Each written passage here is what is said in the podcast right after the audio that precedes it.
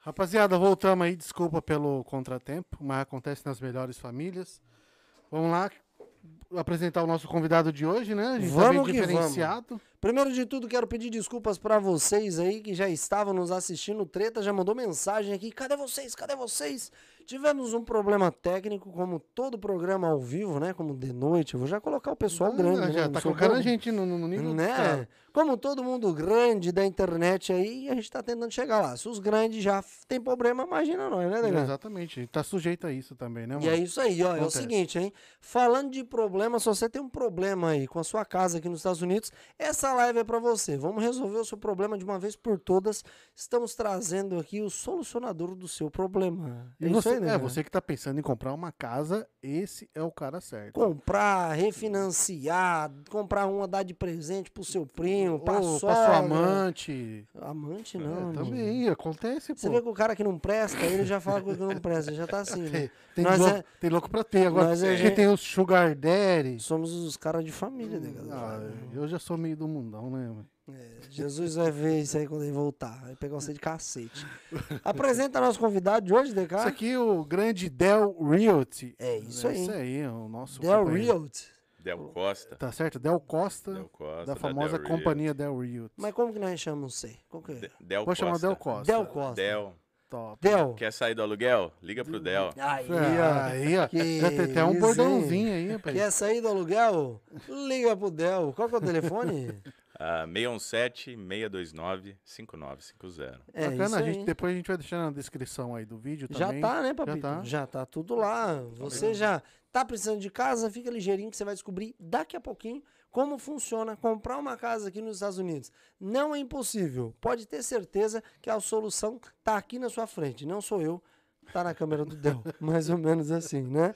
Antes de qualquer coisa, eu já quero já chutar o balde aqui e apresentar nossos patrocinadores, porque a conversa vai ser muito boa hoje e a gente não vai interromper esse papo, tá? Quero agradecer todos os patrocinadores e amigos aí que contribuem para que esse projeto esteja firme e forte cada vez mais, né, cara? Tem muita gente que nos apoia e que dedica sortes aí pros Brabos Podcast. Exatamente. E também tem aqueles lá que falam, poxa, mas vocês têm muito patrocinador. Meu, se a gente não tiver o nosso patrocinador, a gente não tem como porque tá aqui, né, meu? É. Eles que nos ajudam, né? É isso aí, mas é o seguinte, rapaziadinha. Os Brabos Podcast tá aqui já no número 50. Isso aí, DK, você sabia? Hoje é o número 50. 50 podcasts que nós já estivemos apresentando quin- ao vivo. Quinquagésimo pod... Podcast. É isso aí. Os Brabos Podcast é o primeiro podcast. Pode doer o cotovelo, rapaziada, mas é o primeiro podcast aqui dos Estados Unidos, os brasileiros na gringa, a chegar no número 50, tá? Então, você que não gosta dos brabos, pode ficar brabo com nós, mas nós é brabo. Morde a nuca. Morde a nuca, é isso aí. E eu quero agradecer tudo isso aos parceiros e patrocinadores que fazem todo esse projeto aqui acontecer, que pagam as nossas contas, né? Deca, é o seguinte, tem uma pergunta pra você, meu mano. Manda aí, manda aí. Cheguei aqui na gringa, tô como turista aqui, mas quero aplicar para um visto de estudante, não sei o que eu faço. Quem eu procuro? Cara, aqui na gringa a gente tem o melhor advogado para o seu caso, que é o famoso Gardini Law. É Sem isso aí. sombra de dúvida, o melhor advogado aqui de Massachusetts, Estados Unidos. É isso já aí. fala assim, já. Gardini Law, ele atende em todo o território nacional aqui dos Estados Unidos. Então, aconteceu um acidente no trânsito com você, sua sogra te bateu, o cachorro mordeu, você precisa trocar o seu status, EB3, EB2, nós apresentamos a solução para você que é o Gardini Law, tá? Gardini Law tem uma equipe gigantesca com mais de 30 pessoas para te atender da melhor forma possível e para resolver o seu problema e mudar a sua vida. Então, fica ligeirinho, corre lá no Instagram do Gardini Law, porque ele vai mudar a sua vida. Tem problema, taca na mão do Gardini que ele resolve. Mano, e falando em Gardini, ele é ligado, tem uma, uma parceria aí também com uma outra, outra companhia que patrocina a gente, Gardini- né, velho? O Gardini ele é tão brabo que ele tem um podcast aqui nos Brabos Podcast toda primeira terça-feira do É mês. verdade, é verdade. Né? E ele tem conexão com a CNN, que a CNN, vamos colocar aqui, que é a solucionadora de problemas. Tu conhece a CNN, DK? Tem como não conhecer, né? Você que está aqui nos Estados Unidos, ou até você que está aí no Brasil, precisa de uma consulta, seja para seja qual for a finalidade, ou se você está aqui também, como o Johnny falou, precisou de um advogado, fala com a CNN no 781 mudou no número ali. Eu Cinco sacaneei bem na Não, hora. não decorei. 781-568-1646. Fale com a Catarine, tá? Ela vai ouvir toda a sua história. Ela vai te encaminhar para o melhor advogado para resolver a o seu problema. E o melhor advogado, Gardini lá. Gardini Law. Interessante que a gente traz aqui para vocês patrocinadores que já estiveram aqui no nosso podcast. Se você colocar lá no nosso canal no YouTube depois dessa live, não agora, segura aí. Você vai ver que a Catarine já esteve aqui, contou a história dela aqui pra gente. O Ludo Gardini esteve aqui, contou quem é o Ludo aqui nos Estados Unidos e tem um podcast exclusivo dele para falar sobre imigração. Então, nós não falamos daquilo que nós não sabemos, tá? Nós conhecemos as pessoas que estamos indicando para você solucionar o seu problema, para você resolver a sua situação, né? Não, legal? exatamente. E é isso aí. perfeito, Quero agradecer também Marão Burger, é isso aí. Marão Burger, é, como que eu posso falar aqui? O Alá Brasil. Tu, que tu, é, né? tu, aqui, às vezes a gente tá no Brasil, chega aqui a gente sente falta de um lanchinho brasileiro, né? Saudade do É, X-Tudo. Do X-Tudo. Então É você bom demais. É bom. chegou há pouco tempo aqui, quer aquele lanche a lá Brasil, que a gente, como, como nós dizemos, procura o Marão. O Marão, ele tá aqui em Everett. Também ele tem uma loja lá em Framingham, tá? O telefone deles é o 5857 363 7139. Eles fazem delivery também. O melhor lanche aqui em Massachusetts, com certeza, é do Marão. Eles também têm a famosa bandeja de petisco também, é bandejão, né? Eita, Pensa Bandejão. bandejão Cara, bom, hein? aquilo lá sustenta uns 3, 4 É. peão. É, muito se for bom, igual muito ser assim, três, quatro, Ah, não, não, dois, dois vai. dois de mim vai, dois de mim não é coisa. Dois vai, mais ou menos Então assim. pensou num lanche a lá Brasil, falou com o Marão. É isso aí. Quero agradecer de coração também aqui nosso amigo Boston Busca, lá o Arrênio, que faz divulgação do nosso trabalho e acompanha todo o nosso projeto. Arrênio, muito obrigado pela parceria. Inclusive, daqui a pouco vou encontrar ele. E, e o Arre- o Arrene tá vendendo a X1 dele, hein? É o quê? Vendendo a X1 dele. Tá vendendo, você viu? Azulzona? a BMW. Bancão branco? Vou negociar com ele daqui a pouco a enjoado, X1. Será que eu compro a X1? Qual você compra, velho? Ou eu guardo dinheiro pra comprar uma casa? Aí. Você Acho quer que é que eu melhor. Good question, hã? Good question. Ah, a gente vai tirar essa dúvida agora. É uma boa pergunta, né? Carro é investimento aqui nos Estados Unidos ou casa? É uma boa Ah, pergunta, hein? Carro, na verdade, ele é uma liability, né? Ele é uma despesa. Certo. E, e- e diferente da casa, o carro ele desvaloriza, né? É, Exato. Mas é um utilitário, né? que Tem que ter também aqui, né? Sim, mas não precisa Exato. ser BMW. É, também. É, não precisa pode- ser é. BMW. Tem Mas, também. mas o brasileiro, você sabe que é enjoado, né? O brasileiro gosta de chegar com os dois pés na porta, né? Ah, mas É eu acho verdade. besteira. tu vê muito brasileiro que tá trabalhando aqui de delivery andando de BMW. É, mas- Você vai aqui com uma BMW vai atender um Mas pra delivery. tirar fotinha pra mostrar pros parentes no Brasil, parça, que você tá ligado que é assim. Você tá aí no Brasil? Não cai nessa, não, vai, não. não vai nesse barulho, não. É, Nessa e não. detalhe, é, é uma despesa que diminui a sua capacidade de compra quando você for comprar a sua casa. Exato. Qualquer despesa que você tiver no seu crédito, né, e a maioria dos brasileiros tem essa despesa Exato. do carro, ela vai diminuir o seu poder de compra. Mas Caraca, eu todo te pergunto, se o cara ele comprou um carro financiado, a gente já entrou no podcast aqui já, pra bater um papo. Vambora. Então Vamos começar já. O cara ele comprou um carro financiado, por exemplo, chegou nos Certo. Estados Unidos hoje, Uhum. aí ele comprou um carro. Daqui três anos ele quitou o carro. E aí ele tem um IT number, não tem nenhum social security. Nunca- Ele tem um, um IT number, ele registrou o carro pelo IT number e quitou. Isso não ajuda no crédito dele para ele comprar uma casa lá na Claro, frente? é. Isso mostra com que ele, ele abriu essa linha de crédito, né, que é o carro, fez os pagamentos certinho. Então, com certeza, vai ajudar com o crédito. Mas tem várias maneiras de você fazer o crédito sem fazer uma dívida muito grande. Entendi. Muitas pessoas acham que a melhor opção para fazer crédito é um carro. E na verdade não é. Você pode pegar a cartão de crédito, é, aquele cartão de crédito Secure Credit Card com Uhum, o seu banco. certo. Uhum. Ah, hoje tem várias empresas hoje de cartões de crédito que aceita o cliente brasileiro com Tax ID Number. O, o lado, na verdade, negativo de ter um carro é que você vai diminuir sua capacidade de compra. Ah, Porque tem aí isso, tu, porque- tu fala de diminuição da capacidade de compra, porque quando tu vai comprar, por exemplo, uma casa, eles avaliam quanto tu ganha Certo? e quanto de dívida tu já tem mediante aquele pagamento que tu recebe, é isso? Exatamente. Ah, o banco ele deixa você comprometer ah, do seu salário 47% para o pagamento do seu mortgage de qualquer dívida que você tiver ah, no seu crédito. Certo. Se Uhum, você já tiver alguma dívida ali, esses 40 e poucos por cento cai. Va- Sim, vou te dar um, vou te dar um exemplo. Vamos supor que você pode comprar uma casa comprometendo 2.500 dólares do seu salário mensal. Ok. Se você tem um pagamento de um carro de 500 dólares, Ao invés Já de você. baixou pra dois. Já Abaixou baixou. para dois. Entendi. Então, ao invés de você qualificar para uma casa de 400 mil, você vai qualificar para uma casa de 350. Entendi. E hoje, com o mercado muito competitivo, é, né, é, Uhum. fica complicado de você, às vezes, conseguir comprar a casa. E a, Entendi. ques- a questão das casas aqui, eu queria saber um pouco mais sobre valores. Tudo Vamos lá. depende do local que ela tá também, o tamanho, é, os cômodos que é.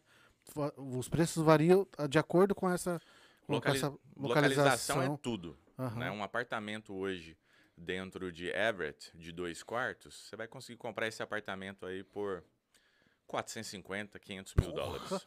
500 mil Caraca, dólares? Sim. Um APzinho desse Um aqui? Sim, dependendo de um Que do- do- do isso? condomínio, você vai. Eu vendi um Uma aqui parte agora. assim, quatro- Sim. Mil, mil square feet hoje dentro de Everett, 450, 500 mil dólares. Caraca. No, no Back Bay em Boston, nós estamos falando de algo em torno Aí de já- 2 milhões e meio. Back Bay já é meio entendeu? embaçado. Ah, em frente a, a- o Ocean, a praia, é Aham. um outro preço. Então, a localização é tudo. Mas é, é porque ali no, ali no Back Bay que a gente tá falando, ali já é um, eu, eu enxergo que ali que é, um- é uma. Como falam, são os prédios bem antigos, né? Sim. Mas mesmo assim é bem alto, o valor é bem caro assim mesmo. Muito caro, caro. Até pelo público que compra ou aluga, né? Ou só por fora é tudo meio feio ou por, Não, dentro, é tudo novo, por, né? por dentro é tudo Sim. novo? Por fora tudo meio feio. É, tipo, mano, é porque você- é como se fosse uma É. construção. Mais ou menos. tudo mas meio por, feio é por, por fora. dentro, mas por dentro eu sou Tem, saudável. tem um bom coração por dentro. Tá vendo? Os órgãos já era. Mas, tá bagunçado. mas a gente já começou, acho top, mas vamos apresentar os presentes que recebemos presente, É né? cara? verdade, cara. Deixa eu pegar aqui, ó. É, aqui, ó. Aí, ó, recebemos Ganhamos- bonezinho. Ganhamos um bonezinho do Não sei se Bel. cabe na tua cabeça aí, não. Cabe, minha cabeça é pequena. E, o, e o, a mug, né? A Deixa eu ver. canequinha. Eita. Você é o brabo, hein? isso, eu, Vou pôr. propaganda. eu vou pôr que eu sou enjoado. Vocês gostam de boné? Eu também. Então eu já peguei isso pra mim, que eu não sou bobo. Que Ao vivo e a cores, ó. Ó, e é novo, viu? Ele não usou não, que tem até um... Olha lá, ó, zerado. Aqui, zerado, papito. Não vou pegar Ô, Del, deixa eu de te falar. Você, você trabalha com essa, essa questão. É, como posso te dizer? É, corre, não é corretor, é, é corretor? Você fala de imóveis, corretor de É. imóveis. Você trabalha aqui em Massachusetts ou você trabalha em outro estado também? Tô Só apresentando o boné, ele já me corta, você viu, Del? Viu como funciona? Eu pensei, você xingo vai pegar aí na é câmera toda hora. Ele é mal. Mostra aqui o bonézinho. legal, cara. É. Ficou bom, Bem pô. bacana. Eu posso ser o seu garoto propaganda aí, ó. É, nova cara, né? Ei, deixa eu ver na câmera aqui. Ó, e esse aqui eu tô doando, tá? É porque aqui nos Estados Unidos, doando não é doando dá. Você sabia disso? Ah, é? E a gente foi, como que fala, amor? É, adotar um gato. A gente foi adotar o gato. Aí tava lá, doação de gato. Ó, você sabia disso ou não? Ele tá assim, ó. Como assim? 300 dólares pra adotar um gato. Credo. Tô falando. Já Aí- existe já. A minha menina veio, não, vamos adotar um gato? Falei, vamos adotar, né? Ah, o bichinho Não de paga rua. nada. Na hora que eu olhei 300 dólares, eu falei, você pra adotar é 300, imagina pra comprar. É o quê? Mil dólares um gato? Então é o seguinte, rapaziada, tô doando, tá? Se vocês quiserem um boné aqui, ano por 300 dólares. 300 É, tô- dólares. Vamos lá, Del. E gostei. aí?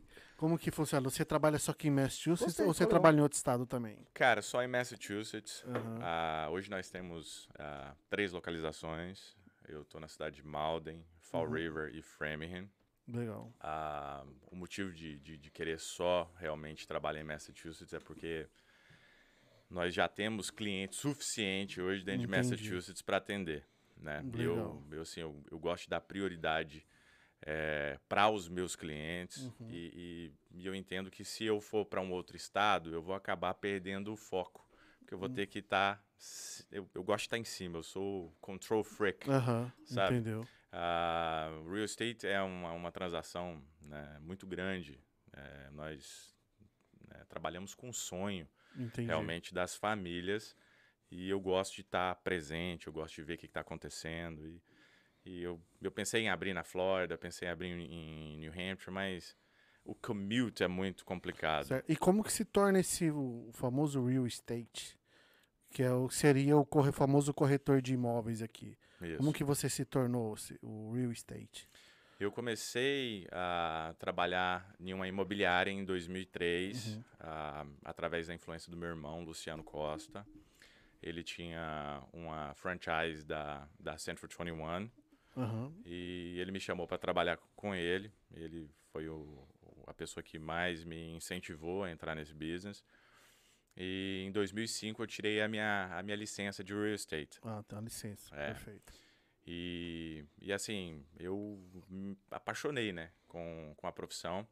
Nessa época eu tinha a opção de, de ir para a faculdade, eu estava saindo da minha high school ah, e acabei vendo que ele estava eh, se dando muito bem ah, nessa indústria e os meus colegas que estavam indo para a faculdade estavam né, fazendo uma dívida muito grande, né? Uhum. E eu decidi, falei, cara, eu vou, vou entrar no real estate é, para ser o melhor. Eu quero. Mas a galera da faculdade estava fazendo uma dívida grande, em que sentido tu fala? Cara, no, no curso, né? Era Ah, gastando com a Ah. mensalidade gastando ali e com tal? mensalidade e um curso muito caro e, e- e tinha que estudar muitos anos. Não que eu não deixei de estudar, né? Eu, eu me dediquei muito, li muitos livros. É, foi em 2009 que eu decidi realmente que eu iria para a faculdade ou iria ficar no real estate, na quebra do mercado imobiliário. E eu falei, cara, eu já Uhum. Naquela, tenho... naquele momento da bolha? No Foi a momento- famosa bolha, né? Foi. Bolha imobiliária que teve aqui nos Estados Unidos, né? Sim. E eu decidi, eu falei, não, olha, eu não, não vou para a faculdade, eu vou ficar no real estate, eu vou estudar, eu vou ler todos os livros que tiver de real estate, eu vou aprender esse negócio de verdade. E, e foi o que aconteceu, cara. Tá, Top, legal. Del. Essa parada que tu falou aí é legal, porque eu conheci muita gente que fez faculdade e hoje, não desclassificando ninguém, né? Mas hoje não conseguiu conquistar nada.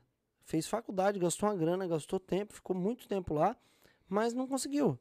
Fez a faculdade e depois Verdade. descobriu que nem era aquilo que gostaria de fazer, tá Sim. ligado? Talvez tem gente aqui que se identifique com isso. E tem muita gente como você que olhou a faculdade e falou, mano, será que é esse caminho que eu devo tomar? Porque quando, a, a- vamos colocar assim, os pais, né? O, o Uhum. pai da galera olha e fala, mano, tu tem que ir pra faculdade. Eles olhavam isso antigamente, né? Eu tenho 30 anos. Então, tipo assim, eu acho que eu posso falar antigamente que eu já sou meio velhinho também. O DK é acabado, eu sou velhinho. É, entra a categoria de velho e acabado. Uhum. e fica bravo. Antigamente você olhava a faculdade como assim, mano, vai que é o futuro que você vai ter. É sucesso. Hoje em dia não é, É. mais assim que funciona, né? Não.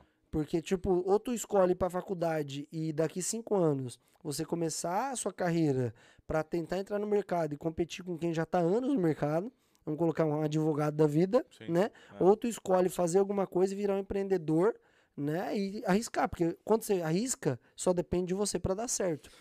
Como Sim. foi essa pra- decisão pra você? Cara, foi, ah, na verdade, muito fácil a decisão por, por causa da influência do meu irmão. É, é aquilo que eu te falei, ele estava estudando muito bem no real estate e, e eu já tinha um caminho ali, né? Eu estava quatro anos no real estate, gostava, né, já estava gostando muito da indústria e, e veio a quebra do mercado imobiliário e eu tive essa opção, né? Vou fazer uma faculdade, vou continuar no real estate e a, e a decisão foi a melhor decisão da minha vida. Essa- Nessa essa- época aham. você era corretor de imóveis. Nessa época eu era corretor. é. Existem nivelamentos pro cara se tornar um real estate? Tipo, entra como corretor, entra isso o quê? Tem que Sem fazer dúvida. curso, aperfei... como que funciona esse processo? Na verdade, os primeiros três anos, né? A primeira licença que você tira é a licença de agente. Uhum. Ok. Depois de três anos, você pode pegar a sua licença de broker, né? Certo. Ah, e aí foi o que eu fiz. Tem um né? time que tu tem que estar trabalhando na parada pra você conseguir fazer isso? Sem dúvida, você tem que Adquirir aprender. experiência, né? né? Experiência. É um, é um mercado muito complexo, é um mercado que, ah, na, verza- na verdade, é, tem várias ramificações Aham. dentro né, da transação. Você mexe com advogado, você mexe com um avaliador, você mexe com home inspector, Você você mexe com banco, com um né? banco, Uhum. com muitas pessoas envolvidas nessa transação. Então você tem que aprender realmente a fazer.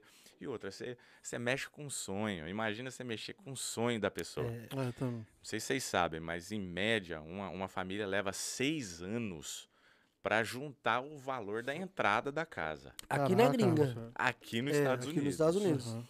Então, assim, imagina uma família juntando dinheiro por seis anos, né? Qual é a sua responsabilidade quando essa, essa família dá esse passo de comprar a casa própria? Exatamente. Toma a decisão de que, pô, a gente juntei aqui 30 mil dólares, 40 mil dólares, quero dar de entrada na minha casa, né? E a pessoa não quer só comprar uma casa, ela quer fazer um bom investimento. Aham. Exato. né? Uma Ela quer ser boa. guiada para fazer um bom investimento. Muitas pessoas acham, que a gente estava conversando aqui em off, o quê? Ah, vou comprar uma casa. Já é um investimento. E às vezes não é. Às vezes você comprou foi uma dívida. Né? Principalmente Não. aqui em Boston, Aham. nos Estados Unidos. Porque as casas aqui, eu que trabalho um pouco na construção, eu sei disso. As casas elas têm despesa. Sim. né? Tu tem que pagar o seguro da casa. Não só o seguro, mas tu tem que fazer manutenção todo ano no RIRI, no sistema de não sei o que. Então, todo ano, Landscape. landscape, Landscape. tu tem, não pode deixar crescer, porque não tu toma multa dependendo do lugar que tu tá. Uhum. Então tem muita coisa que a casa gera despesa ao decorrer do ano e que se a pessoa também não colocar no papel, lá na frente, depois que ela fizer a dívida, pode pesar mais e pode dar um problema, não? Não é só o mortgage, né? Uhum. Essa casa é o que o senhor falou, dá manutenção e você precisa estar preparado para fazer essa manutenção, senão você vai se comprometer a sua qualidade de vida. Exato. É. Você vai parar de viajar, você vai parar de levar a sua esposa para jantar. Você não vai comprar aquela bolsa que você queria. Exato. E tem- o e tem- sonho carro, pode se tornar BMW. pesadelo, né? E tem aquele negócio, qualquer modificação que você vai fazer na sua casa também, tudo tem que ser aprovado também, né, pela prefeitura, é assim que funciona? Claro. Depende, Também. depende do depende do lugar Sim. que você tá. Tem prefeituras que alguns lugares, por exemplo, um lugar mais afastado, tipo onde você mora lá, nem Ah, tanto. É porque tu mora um pouco longe. Ah, Você moro, mora moro- moro em Uber, só que lá Uber. as melhores escolas ficam em Uber, né? é, Desculpa mas aí. não, né? não, não tô É, falando lá- de escola, lá é um pouquinho, casa, lá é um nível, casa, acho que lá é um nível mais alto. casa. Não, mas papo sério mesmo. É mais caro Por exemplo, aluguel. aqui em Everett, até a fechadura da casa, quem determina é a prefeitura. Então, quando o cara tá construindo a casa, o inspetor vem, por exemplo, tu levanta o frame, aí Ah. vem o inspetor, aí o frame passa na inspeção. Certo. Beleza, vamos colocar sheetrock. Vem, passa na inspeção, tá tudo legal, bacana. Antes de tudo isso, vem plumber, vem elétrica, tudo isso tem um inspetor que vem, avalia e dá, beleza, o checkmate. Se tiver alguma coisa fora do que eles determinam, tu tem que arrancar e construir tudo de novo. Voltar, Uhum. arrumar, reinspecionar para você dar continuidade na sua obra. Uhum. E o que é bacana, cara, isso. Isso é muito legal. E fora também Segurança, tem, né? E fora que também tem Segurança. os vizinhos que ficam de olho, né? Sim. Qualquer coisinha eles se É por- denunciam, é porque né? aqui Tem é isso muito aí, fácil tu saber se a casa tá com permit pra, pra, pra, pra construction. Uhum. Porque tem que ter o permit na porta. Na Tu sabe porta, disso, sim. né? Então tem Não, o papel é, amarelo, tem- tem o verde, tem o rosa, e cada cor refe- é referente a uma, uma- um tipo de inspeção e aprovação. Então, o vizinho tá vendo o movimento. E outra, o vizinho fala assim, mano, eu vou arrumar meu basement. Aí eu tenho que ir na prefeitura fazer tudo. Aí o meu vizinho não vai fazer. Aí os caras vão pesar. Por que, que eu faço o cara não faz? Os caras que anunciam mesmo, aqui os caras coisa- cagueta. É, e outra coisa também é o risco, né? Uhum. Vamos supor que você faz uma construção na sua casa, ela pega fogo. E aí do fogo da sua casa vai para do vizinho. Ai, lascou. Então, assim, é, tem que ter cuidado. E, e é muito comum na nossa comunidade brasileira o brasileiro tentar dar o jeitinho, né? Do jeitinho. De, de fazer essa construção no basement. E não Sem puxar permit. saber, né? E só que eles não sabem o, o, o- o tanto que isso pode ser prejudicial a eles. Hum. Que é a questão de que a pessoa morre no seu basement. Você tá. Resumindo pra você, você tá frito.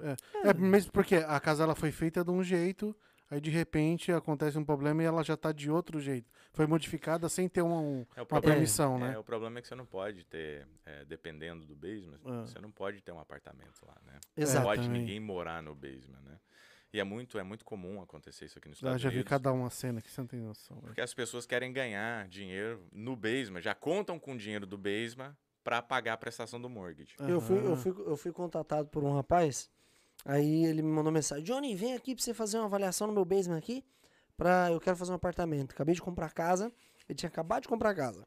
E aí eu quero dar uma olhada aqui pra mim fazer um apartamento aqui. Beleza, tô indo aí. Cheguei lá, casa bonita, rapaz, bonita, bacana e tal. Entrei no basement, já não dava o pé. Hum. Aí ele, Vou cavar. é, não, você liga. Vou cavar. É, Mas, mas é isso mesmo. De E aí eu olhei e tal, já não dava altura, né? E aí começamos a conversar e não sei o que, o que tu quer fazer? Não, eu quero fazer uma cozinha. Não tinha cozinha. Então já tem que mudar tudo. No basement. Of course. O cara quer fazer um apartamento no mesmo. Tu pode fazer, só que tu tem grana pra gastar pra você fazer, não, porque né? a- a ma- o maquinário fica tudo ali, não é pra ficar o maquinário Mas a da casa de máquina pode ser separada, não tem É, problema. Tu reserva um canto pra ela. Resumindo, ele queria fazer isso. Só que, mano, eu sou carpenter, eu não sou contractor. Entende? Não sou Ah. general. E aí eu fui e chamei o plumber, chamei o elétrico, chamei everything, né? Todos os caras lá, beleza, vamos avaliar tal. Aí chegamos nele, fizemos uma reuniãozinha, então, ah, o permit que tu precisa tirar isso aqui, tá? O menino tira pra você, mas tu já tem que ficar ciente, é isso, isso, isso. Bater martelo com ele lá, é isso, pra fazer a obra. Aí ele, ué, mas não é só construir as paredes? Acho que é simples, né, cara? E ele queria fazer ilegal. Falei, não faço.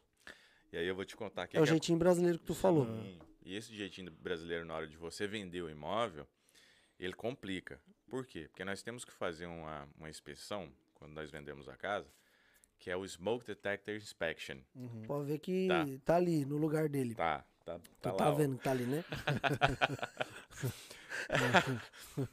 É aquele ali mesmo, que tá faltando. Aquele ali que acabou a pilha. a, a- a mulher foi em casa um tempo atrás, assim, uma inspe- inspetora, né? Falou, mas por que essas fitas aí no negócio? Eu meti tudo fita ali pra, pra, pra não evitar. apitar, né? Porque fica, fica no banho, fica na cozinha, cara. Se vai fritar alguma coisa, lascou. O bagulho é pim, pim, pim. Deus me livre, E aí, aí E vem é a chato. inspeção. E aí vem a expensão, aí o inspetor vira e fala, "Ué, mas peraí, essa casa não é de duas famílias, ela é de uma família só. E por que, que tem alguém morando aqui no basement? Isso aqui é ilegal. E aí ele manda quebrar tudo. Aí o cara gastou 30, 40, 50 mil dólares O cara queria reforma. vender a casa? O cara tava vendendo a casa comigo. Ok. E aí eu arrumei o comprador, nós fizemos essa expensão do, do, do fogo, do smoke detector, né? E aí o fire department notificou o building department que ele tinha feito improvements no basement Uhum. sem pegar Sem os permits. sem os permits. Caraca. Mandaram quebrar tudo. Mas aí, beleza. Agora é uma questão legal pra você. Aham. Essa é uma pergunta boa, então.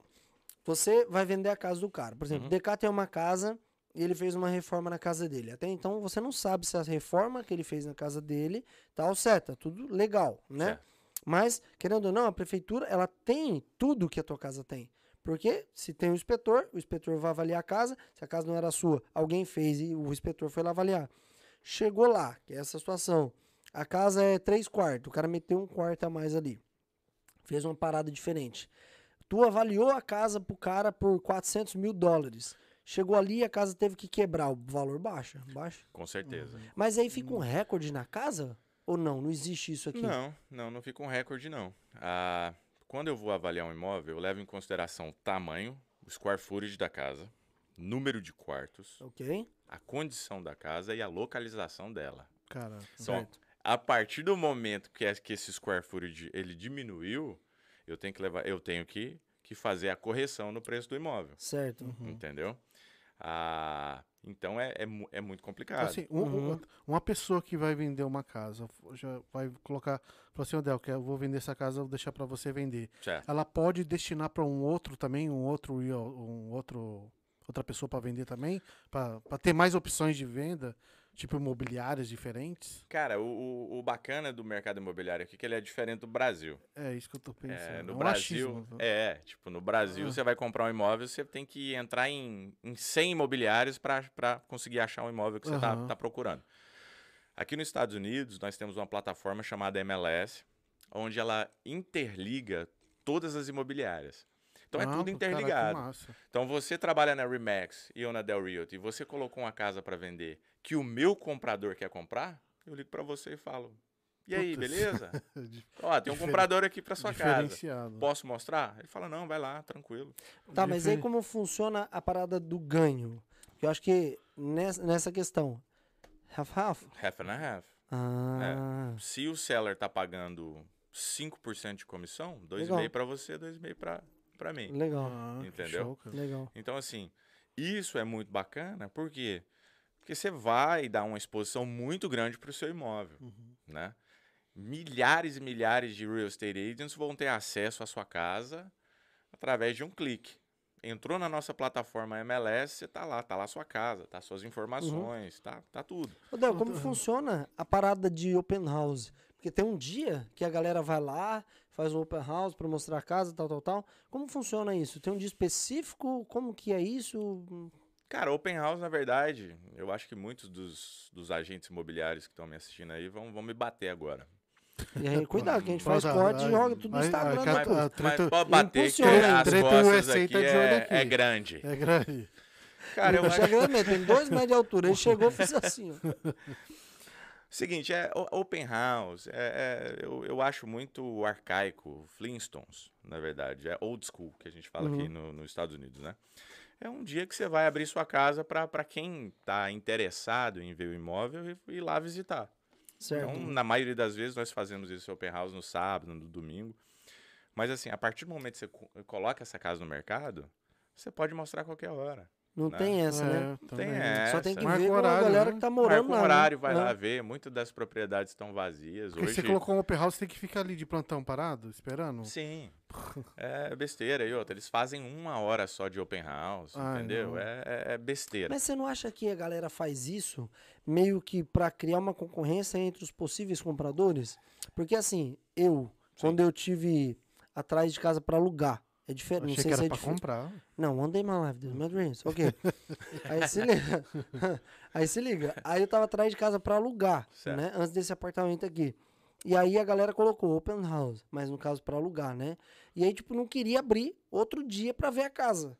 E aí eu senti que eles estavam fazendo isso pela concorrência que tem de o fulano, o João quer alugar a casa, aí a Maria quer alugar a casa, tem 10 pessoas querendo alugar a mesma casa e eles fazem um open house naquele horário específico pra você meio que falar, mano, eu tenho que ir logo, eu tenho que ir ali pra me alugar logo, senão eu vou perder. Existe essa, essa parada também, essa jogadinha na questão da venda? Eles fazem uma Que é uma estratégia, jogada, né? né? Sempre tem estratégias de, de- dependendo do mercado, né? Porque o mercado ele é, ele é, ele muda muito. Uma hora ele é do comprador, outra hora ele é do vendedor. Uhum. Nós estamos passando por um momento do mercado do vendedor hoje. Uhum. Tem mais pessoas para comprar do que casas para vender.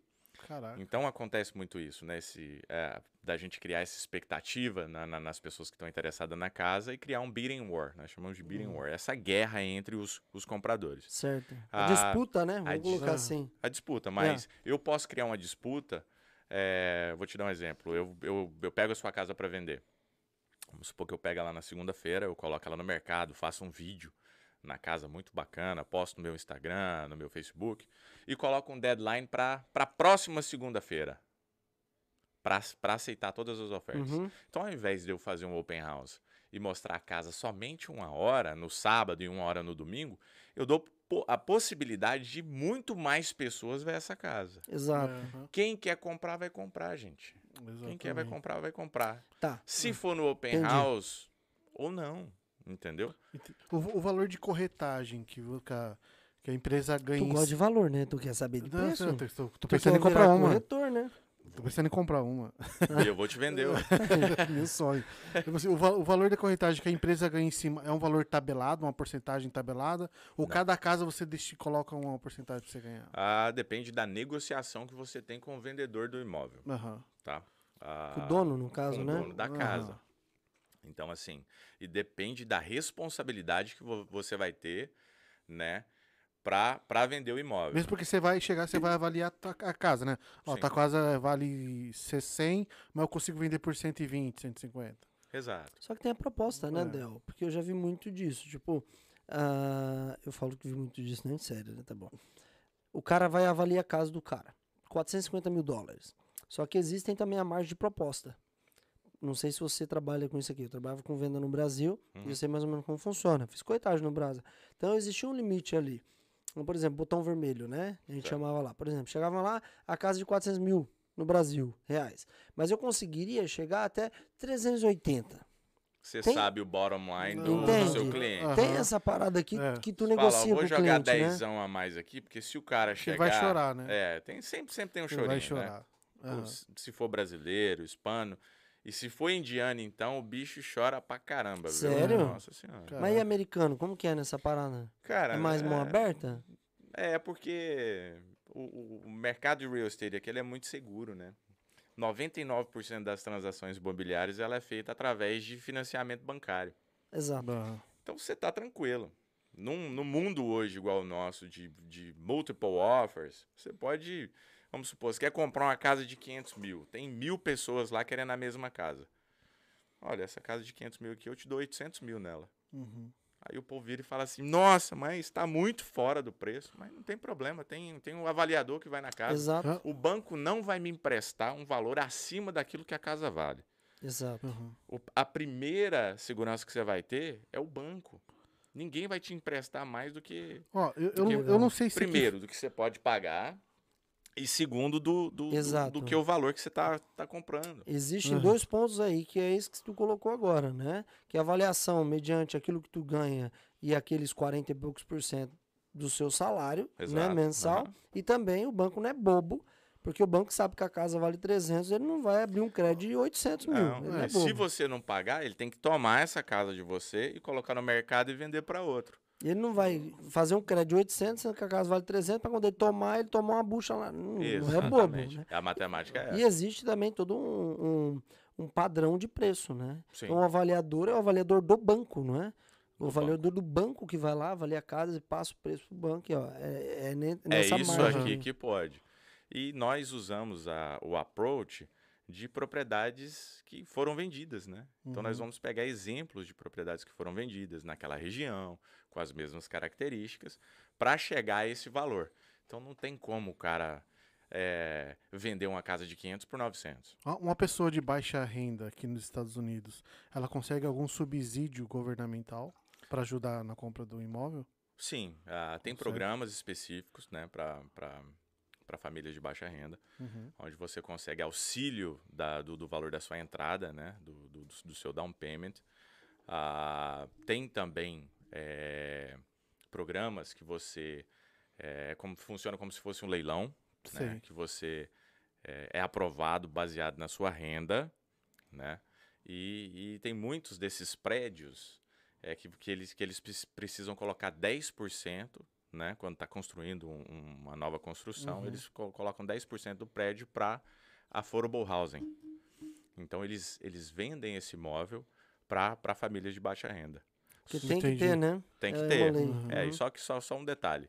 Ah, vamos supor que você compra um, um apartamento ah, de, de que vale 500 por 200 mil dólares no affordable house, né? Uhum. Aí você vai pagar uma prestação que fica dentro do seu orçamento, enfim. Quando você for vender, você não pode vender ele de um valor acima. Você só pode vender ele por os 200 mil dólares. Caraca. É porque é o valor que ele vai valer, porque ele Ah. entra dentro daquela, daquela padronização. Eu Entendi. E a, entendi. e a- e as ca- a questão da venda de, de terreno, como funciona? Você, você comprou um terreno, uma área ali, Uhum. você tem um período para você construir ou você pode comprar aqui- aqui e deixar ali parada- valorizando? Aqui tem essa parada de terreno, porque Tem. aqui em Everett eu não vi nenhum terreno vago. A única É. coisa que você vê espaço aqui que dá pra construir é no meio da rua. É, porque não tem terreno disponível aqui não, mano. É, Só aqui é tem casa, complicado. velho. é, aqui para você construir, você vai ter que comprar uma casa velha, derrubar para construir, né?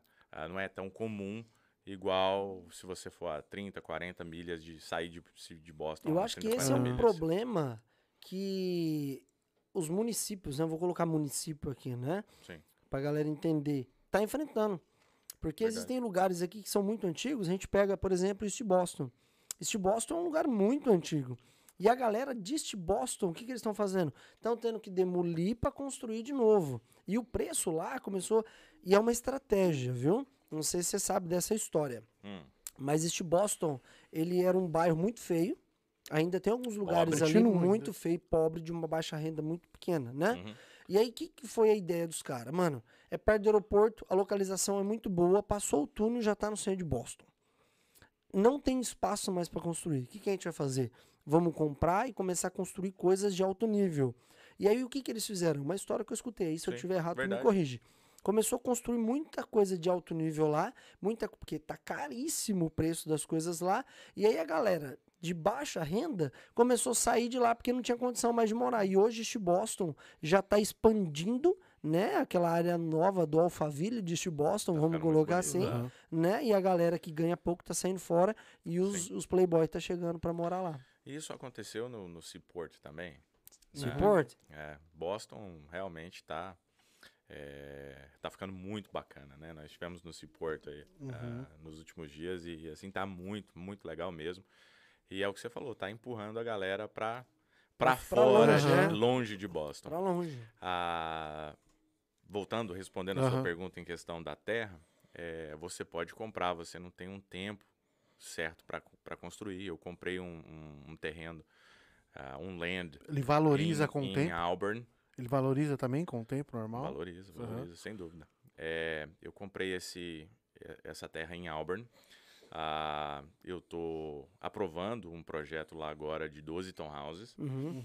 E só que eu não sabia que a casa, na verdade tem uma casa no meio do lote, eu não Hum. sabia que a casa era de 1750. Nossa, você não Senhora. pode de demolir ela.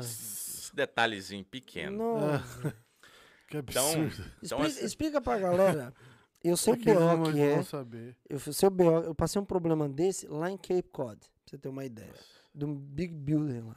Explica pra galera por que que tu não pode demolir. Explica melhor. não, na verdade é uma casa histórica, né? Uhum. 1750, várias pessoas, né, que a casa foi igreja, depois foi prisão, e foi isso, e foi aquilo, e faz parte da história da cidade, e eles eles não permitem que eu que eu venha, né, Uhum. demolir essa casa, Mesmo o terreno sendo Hum. seu. mesmo tendo Você meu. pagou o terreno, é Caraca, seu, você não sim. pode fazer Mas o que tu, você tu quiser. já lá. viu, já tinha visto antes ou não? Não. Não. Peraí, mas aí é uma pergunta minha também pra você. aí eu vou, vou, vou xingar você. Não, mas, é- pra mas, não, mas não te Não, apresentaram, não peraí, mostraram? Tem uma peraí. casa Pode ali? bater. Tu foi comprar um terreno, Sim. Tinha uma casa no meio do terreno de 1700 e pouquinho tempo que o Aham. DK nasceu, mais ou menos assim, e tu não viu Yes. isso? Não. E eu vou te falar por quê. Porque eu fiquei empolgado. Eu comprei muito barato. Eu empolguei na hora. Não, Peraí. quando a, Gente, a esmola é demais, é, o tá. santo desconfia.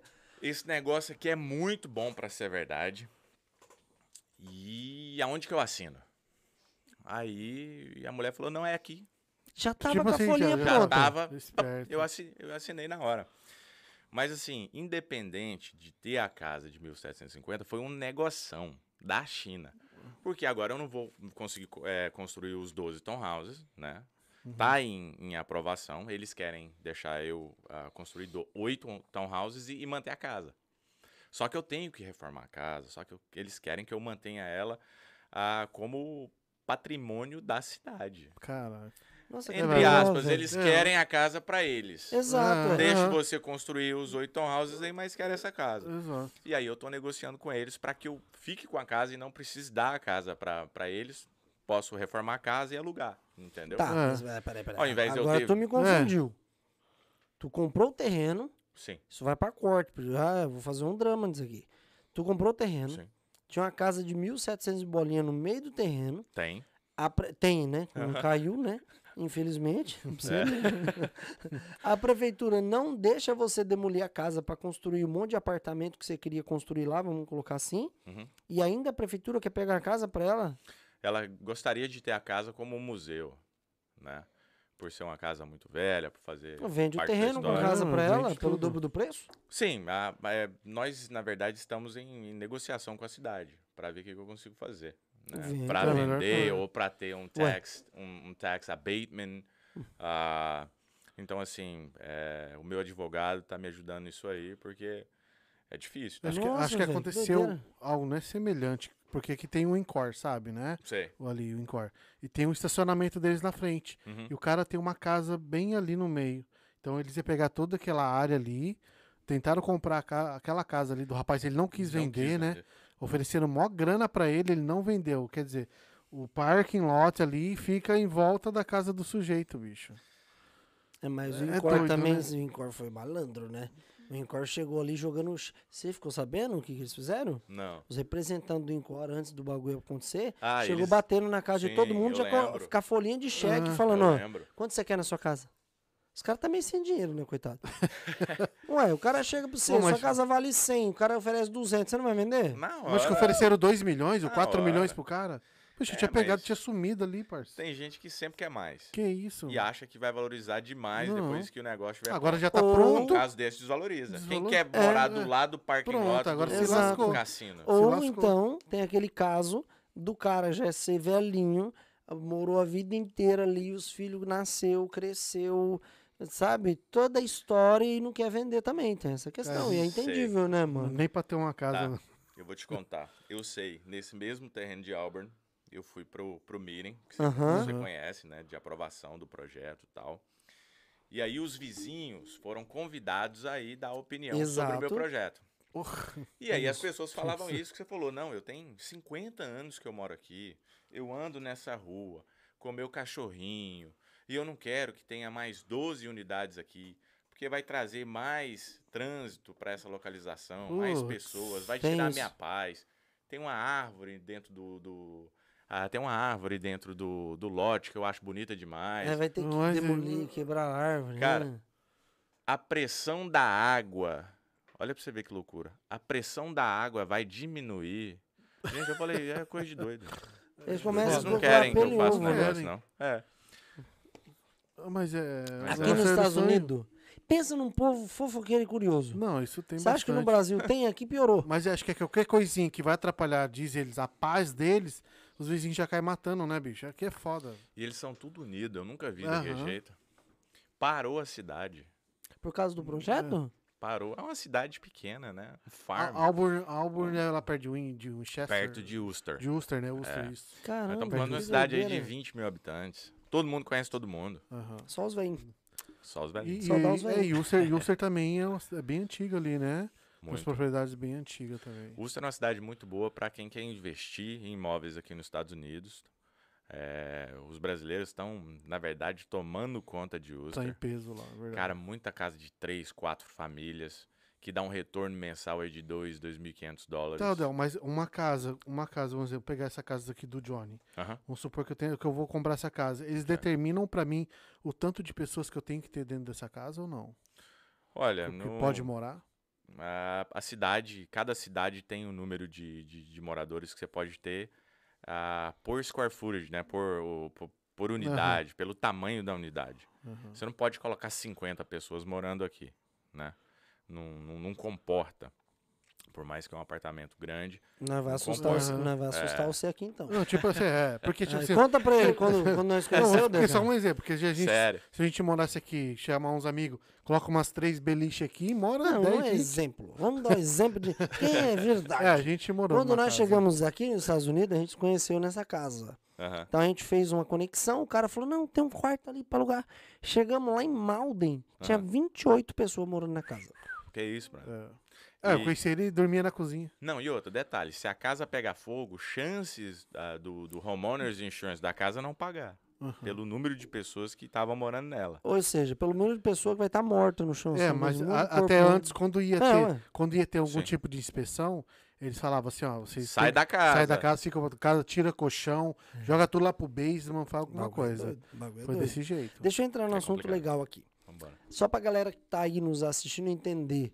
O Del é um cara foda, vou usar bem essa expressão aqui nos Estados Unidos, e ele vende casas aqui. Então, é um cara expert nisso que ele faz. Então, hoje ele tá passando para vocês aqui como funciona o processo de você comprar uma casa aqui nos Estados Unidos, mesmo você sendo um imigrante que não tem um documento nessa terra, com IT number.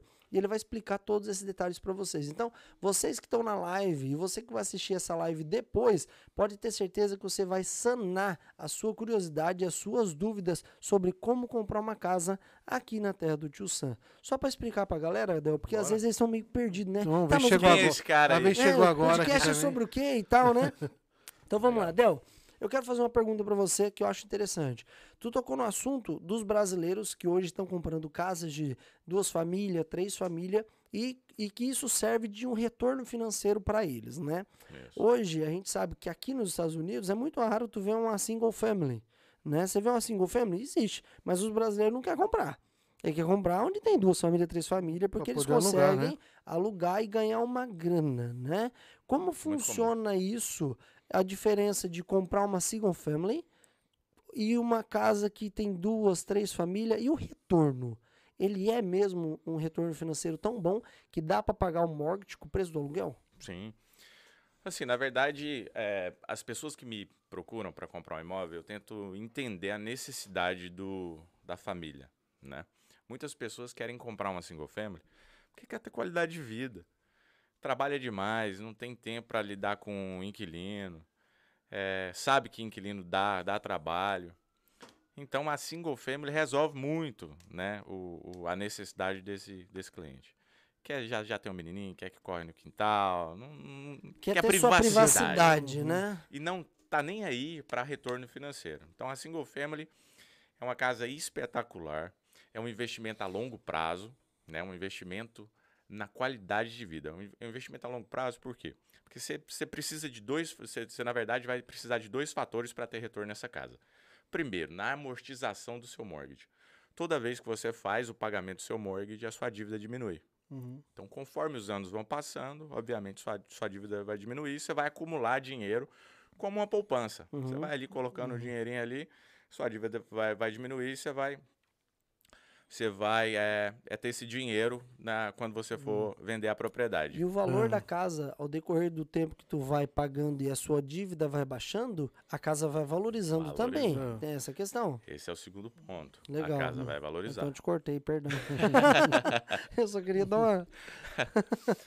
Então, o segundo ponto é a, é a cereja do bolo, né? Que é a valorização do, do, do mortgage, ah, que é o que todo mundo aí gosta muito, né?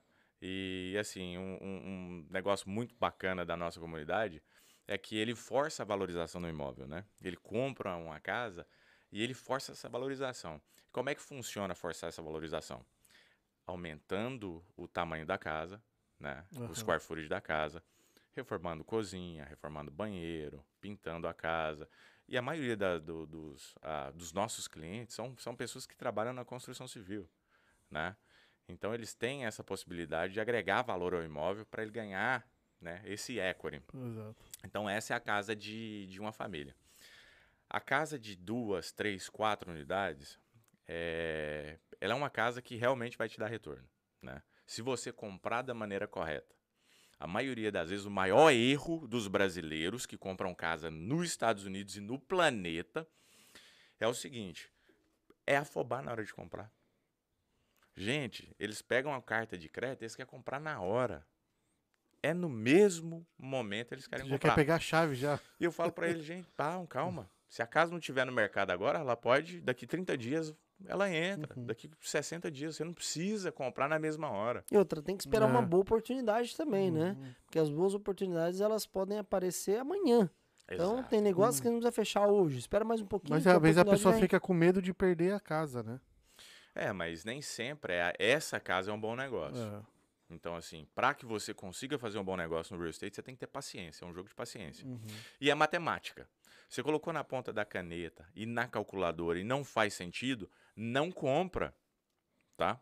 O que eu vejo hoje é que virou moda na nossa comunidade brasileira ser realtor, ser broker, trabalhar no ramo imobiliário.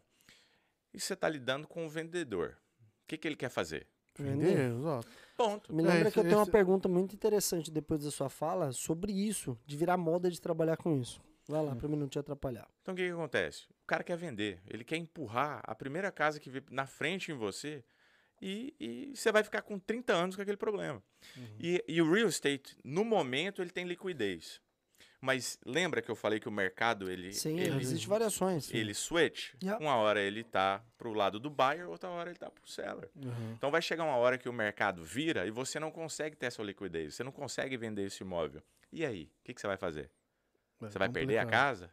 Entendeu? Você não vai conseguir vender, você vai ter que ficar estaca com essa casa, Uhum. entendeu? Então, assim, tem que ter muito cuidado. É, você realmente precisa de ser direcionado a fazer um bom negócio. É isso que eu quero falar. Ter calma. Se a casa não está no mercado, espera, porque ela vai, ela vai entrar. O, o benefício para quem compra uma casa de duas, três, quatro famílias, sendo a primeira compra, é que se vo- você consegue comprar esse imóvel colocando uma entrada muito baixa e ter esse retorno financeiro, Legal. Uhum. tá? Se você inverte esse processo e compra a single family primeiro, usando esse benefício, daqui dois anos, três anos, você decide comprar uma casa de mais unidades, você precisa colocar 25% do valor do imóvel de entrada. Porque aí cê- você já é considerado um investidor. Uhum. Então, compre a casa de duas, três, quatro famílias primeiro. Aí, depois de um ano, você pode comprar sua single family com 5% de entrada. Então, você, Caraca, olha Ah, como é cai. viu? Você compra duas casas com 8,5%. Tem um brother meu Ah. fazendo esse esquema. Uhum. Isso é Ele muito bom. comprou uma de um, do- três andares, três famílias, Aham. e aí tá conseguindo pagar o mortgage com os aluguéis também, né? E aí já passou, acho que, sei lá, quatro anos que ele comprou a casa. E aí agora ele falou pra mim, Joe, seguinte, essa casa aqui, os três andares vai ser de aluguel, e eu vou comprar uma single family pra mim, morar de boa com a minha família.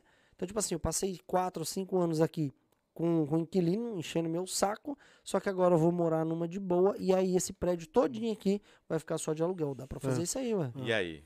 Os inquilinos vão pagar o mortgage da casa, tá? Provavelmente vai sobrar dinheiro pra ele pra pagar a outra casa. single sim. family. Então olha, olha o tanto que esse negócio é bacana. Os inquilinos vão pagar a propriedade, a dívida. Essa casa vai valorizar. Ele está fazendo dinheiro para pagar a outra casa.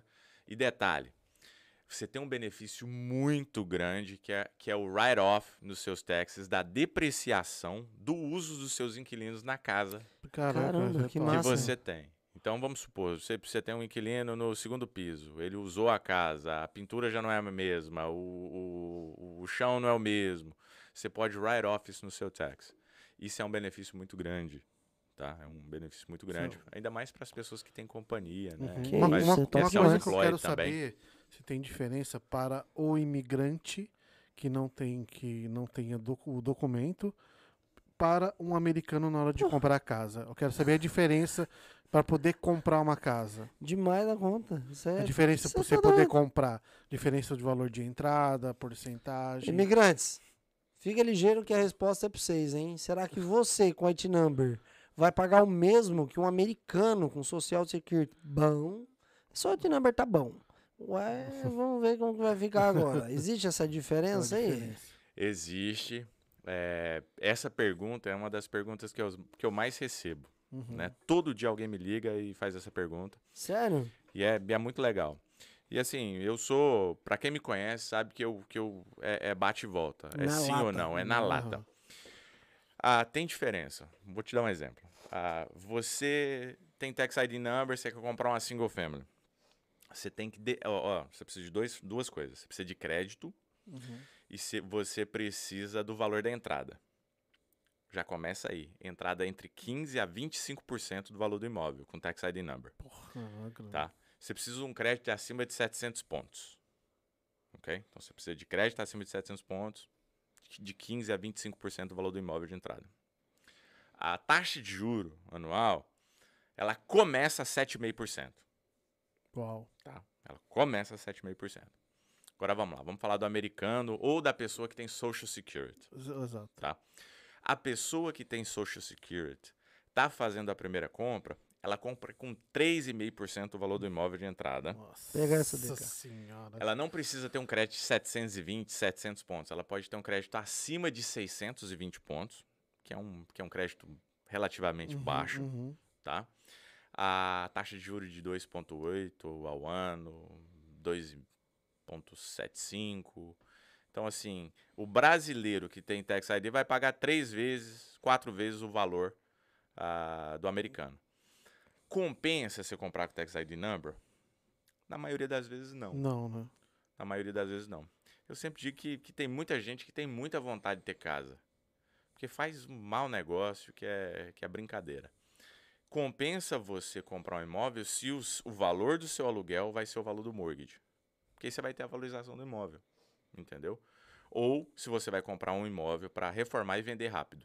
Uhum. Entendeu? Porque aí você não vai pagar muito Tá, mas aí você tá meio que, que falando, então, que existem casos que tu não aconselharia um imigrante que tem IT number a comprar casa, é isso? Sim, todo dia eu falo isso. O cara senta na Caraca. minha frente e fala, eu quero comprar aquela casa de 600 mil dólares. Cara, olha o valor que você vai pagar de prestação, não faz Porque sentido. aí o valor é mais caro do é que tu pagaria no aluguel, é Três, isso? quatro vezes o valor. Caramba. Um exemplo dela, vamos supor que eu tenho muita grana e Uhum. moro no Brasil. Certo. Eu venho aqui com dinheiro na, na- com bala na agulha para comprar uma casa à vista de 600 mil dólares. Eu posso Certo. simplesmente comprar a casa? Pode. Pode. É. Normal. com- Deixa, deixa ela aqui, vou pro Brasil, É, deixo ela aqui, alugada, de Você- boa. Não, leva ela. Pra na bolsa. coloca ela na mala de Ou na rodinha. mala, leva. Eu já vi Não, casa você- sobre... não, tô- Sim. deixa ela alugada aqui de boa para rendendo, ganhando dinheiro em cima. Sim, com certeza. É, você abre uma corporação, você coloca esse dinheiro dentro da corporação, a corporação é uma entidade americana, e aí você contrata uma empresa que vai fazer o management dessa casa, né? Alugar, dar manutenção e depositar o dinheiro na sua conta. É, porque eu tinha ouvi que falaram que não era simplesmente você vir aqui comprar a casa que você quiser Mas e aí, virar as costas. nesse caso que ele tá falando. Cash? Vamos é, no colocar- cash, é, chegar... É, não, mas vamos colocar duas situações aqui que eu acho que eu entendi, tá? Por exemplo, vamos falar de Flórida, Orlando, onde é muito comum isso. Massachusetts, eu não sei se é muito comum isso, mas lá é onde pessoas do Brasil compram casas, Vacation. né, para vacation. É. E aí nesse meio tempo deixa lá alugada fazendo uma grana. E existe como comprar casa como investidor lá do Brasil para cá, Exato. que tu consegue comprar financiado com, como investidor. Nós chamamos de foreign Como, investors. como funciona isso? Vamos colocar assim: tem um cara lá no Brasa que vai chegar esse vídeo até ele e que ele quer fazer um investimento aqui nos Estados Unidos e comprar uma casa. Só que ele mora lá, ele não tem intenção de morar para cá. Ele só quer investir. Como que funciona isso? Então, na verdade, é o mesmo programa de financiamento do Tax ID Number, né? Uhum. Você tem que colocar um valor maior de, de entrada, porque você representa um risco maior para o banco, né? E aí você consegue comprar esse imóvel. Então, na Flórida hoje, eu sei que tem financiamentos que você consegue fazer com 10% de entrada, Uhum. certo? Aqui no, no nosso estado de Massachusetts, entre 25% a 30% do imóvel. A partir do momento que você coloca essa entrada, o banco já libera o dinheiro para você, porque você já tirou todo o risco do banco com o dinheiro que você deu de entrada. Ah, Tá, legal. mas e uma, é, é essa questão que eu quero entender. O cara mora no Brasil. Certo. Ele não tem conta no banco aqui. Uhum. A única comprovação de renda que ele tem é no Brasil. Como funciona? É, o problema é que ele não vai precisar de comprovação de renda, né? Esse programa de Tax ID Number que eu, que, eu, que eu tava explicando, ele não precisa de comprovação de renda. Ele precisa de crédito e ele precisa do valor da entrada. Ele Mas se ele não isso, mora aqui, como que ele mas- cria crédito aqui? Não, mas aí, aí é um outro caso. Esse é o do Tax ID Number. Ah, tá. Do Foreign Investor, a entrada dele é mais alta. Entendi. Entendeu? Entendi. E aí, pelo fato dele estar dando muito dinheiro de entrada, ele já, já qualifica só com a entrada. Entendi. Entendeu? Whatever, se ele que- mora em outro país. Sim, só que ele tem que ter conta, ban- né? Ele tem que ter conta. Como é que ele vai entrar com- nos Estados Unidos com 300, 400, 500 mil dólares? Então ele Entendo, vai é, ter que, é, ele tem que, ele tem que ter uma conta no Entendi. Brasil, uma conta aqui nos Estados Unidos, ele faz esse wire transfer, Yeah. explicando da onde que o dinheiro está vindo, enfim. É, a- um- a é, um, pessoa- é um legal. processo. A pessoa que for comprar a casa, ela não atingiu o score dela. Ela Uhum. não tem um score ah, ativo ali para poder comprar essa casa. Existe uma forma de ajudar essa pessoa a conseguir. Que bom que você fez essa pergunta, cara. tem. Os meninos já fez a cacinha ali. Fez assim, né? Pá, que, que, que top. Joga aqui no pai. Porque, Tá. Antes de você responder, por que, que eles fez aí? Existia algum, algum drama antes? Tipo, tem que fazer essa pergunta? Qual que é as ideias? Não, não, não tem não. É porque é, eu tenho alguns departamentos dentro do escritório. E por trabalhar muito tempo né, no, no real estate, é, eu identifiquei esse, essa necessidade dos nossos clientes e criei um departamento Aham, para ajudar o cliente a reparar o crédito. legal. Porque na maioria das vezes o cliente não, não sabe, né? é, que, Uhum. Ele que- quer comprar, mas tá com o crédito ferrado. E às vezes ele nem entende como funciona esse sistema como de cria crédito pontos aqui, por, por Legal. score, né? entendeu? Vocês viram que não é pergunta mesmo, aqui não tem problema. A Vamos cara lá. do Luiz. Yes, Yes. responde. Responde pra mim anotar aqui, que se alguém perguntar de novo, eu já até lembro. Cara, e Não. assim, modéstia à parte, esse, esse departamento que nós temos é muito eficiente e, e nós ajudamos o, o- o cliente tanto na construção do crédito quanto no reparo. Tem pessoas que passam por dificuldade financeira, são bons pagadores, mas passam por dificuldade, dificuldade financeira e acabam atrasando eh, em uma conta, acaba ficando com a dívida em collection. E, cara, nós ajudamos a, a- a reestabelecer o crédito e ajudar a família. E, cara, é um serviço muito gratificante. Uhum. É Legal. muito legal. Então vocês Imagina. não só vendem a casa, porque uma coisa é tu ser um vendedor, aí chegar o DK lá e falar, quero comprar uma casa. Aí tu olha pra cara dele e fala, beleza, tu tem quanto? Qual que é o seu salário? E fazer aquela avaliação que a gente sabe que faz, né? Sim. E o cara deu, não deu, ah, não deu, não dá pra vender pra você. Você não faz isso. Então, você tem uma equipe de profissionais que vão avaliar o cliente e mesmo se o cliente tiver com um score baixo, tu vai fazer uma avaliação e tentar ajudar ele pra ele conseguir realizar o sonho da casa própria. Exatamente. É, nós prestamos uma consultoria ao cliente Legal. para realmente preparar esse cliente, para ele estar confortável em comprar casa, para que ele não passe pelo, pelo que vários brasileiros passaram Mano, em isso- isso aí- 2008. Isso aí é puta de um diferencial, né? Porque a gente, a gente sabe, não, dá pra ver que não é todas as pessoas que fazem isso, não, cara. Porque se a pessoa tem o, o sonho, a vontade de comprar a casa, pelo score dela ela vai saber que não pode, depende de onde que ela for, a pessoa Mas simplesmente vai estar. se tu vai tá quer cagando se pra ela, né? destacar no mercado, É, você faz tem um- que fazer faz um algo diferente, né? Sem dúvida. Aham. Eu não sei se todas as pessoas, talvez tu tá dando uma deixa aí pros seus concorrentes. Vamos É. colocar assim, né? Não, sem Mas problema. Você já Sem tá como... Não, o mercado é o muito mercado grande. é isso. é. E outra, se os caras quiser meio que corrigir que eles não estavam fazendo isso e fazer igual, tu já tá na frente porque tu já identificou erros também que eles ainda vão descobrir e tu já resolveu. Mais ou menos assim. É, e, e tem 10 anos que nós fazemos isso, né? Então são 10 mil pedaladas na frente. Legal. Exato. Então, para conseguir chegar, tem que, tem que inspirar aí, entendeu? Tem que tentar E- correr atrás. É, porque é, é como se fosse você tentar chegar em um lugar sem saber. É, você tem um endereço, mas você não sabe o caminho. É, Exato. você já tá- sabe o Entendeu? caminho das pedras pra onde Sabe- chegar. Nós né? já sabemos. Você sabe o Exato. endereço, mas não tem um Uber pra te levar, não tem um ônibus, não sabe pra onde vai. Tá nem quando eu cheguei, eu sabia que eu ia vir pra Boston, mas eu saí no aeroporto, falei pra lá ou pra cá? Pelo menos assim. Quero te fazer uma pergunta, pode, pode terminar, você ia falar alguma coisa? Não, e o, e o bacana é porque tem, tem famílias que chegam, é, nós fazemos essa parte de consultoria, eles esperam um, dois anos para comprar e voltam e compram da maneira correta. Faz um bom investimento. Legal. Tá certo. E depois de anos voltam e falam assim, cara, bicho, vou comprar outra casa com você, porque aquela lá deu certo demais. Uhum. Se você olhar meu, minha, a- o meu Insta, você vai, você- vai ver muita história, né? Uhum. De, de, de- pessoas que têm várias fotos no meu, no, no meu Insta, porque compraram várias casas comigo. Legal, Uhum. legal aí, Entendeu? DK. Você Tá tá, com vendo? aqueles 200 mil guardados lá, ó. Pô, 200 mil. Bitcoin ainda. Ah, investir no Bitcoin. Esperando ninguém quer comprar casa com você com Bitcoin, você É, vende? Daqui a pouco você vai começar a vender casa por criptomoeda, pô. Verdade, Aceitar né? uns bitcoins. O bagulho vai bombar, eu Vai tenho bombar, certeza que vai é. chegar nessa época aí. Manda a pergunta. Quero aí. te fazer uma pergunta meio que polêmica, mas eu acho que é bem interessante pra gente esclarecer. Claro, É, comentaram comigo lá no Instagram Uhum. sobre isso aí e é legal te perguntar. claro. Tu não só vende casa, mas tu trabalha com isso aqui, então cre- acredito eu, se eu tiver errado, tu me corrige, você conhece tanto a parte de venda quanto de aluguel. Porque já tem esse conhecimento, Certo. né? aham. Como que funciona a parada de corretor de imóveis aqui em Boston? Não vou falar Estados Unidos, porque a gente sabe que cada estado existe um jeito e uma forma de se trabalhar. Cada estado tem seu padrão, né? Como funciona a parte de corretor? Por que, que eu estou perguntando isso? Porque quando você vai alugar uma casa aqui no estado, o corretor, às vezes, ele. Isso está acontecendo, viu, Del? Não sei se você já ficou sabendo. O corretor está cobrando para levar o cliente para conhecer a casa.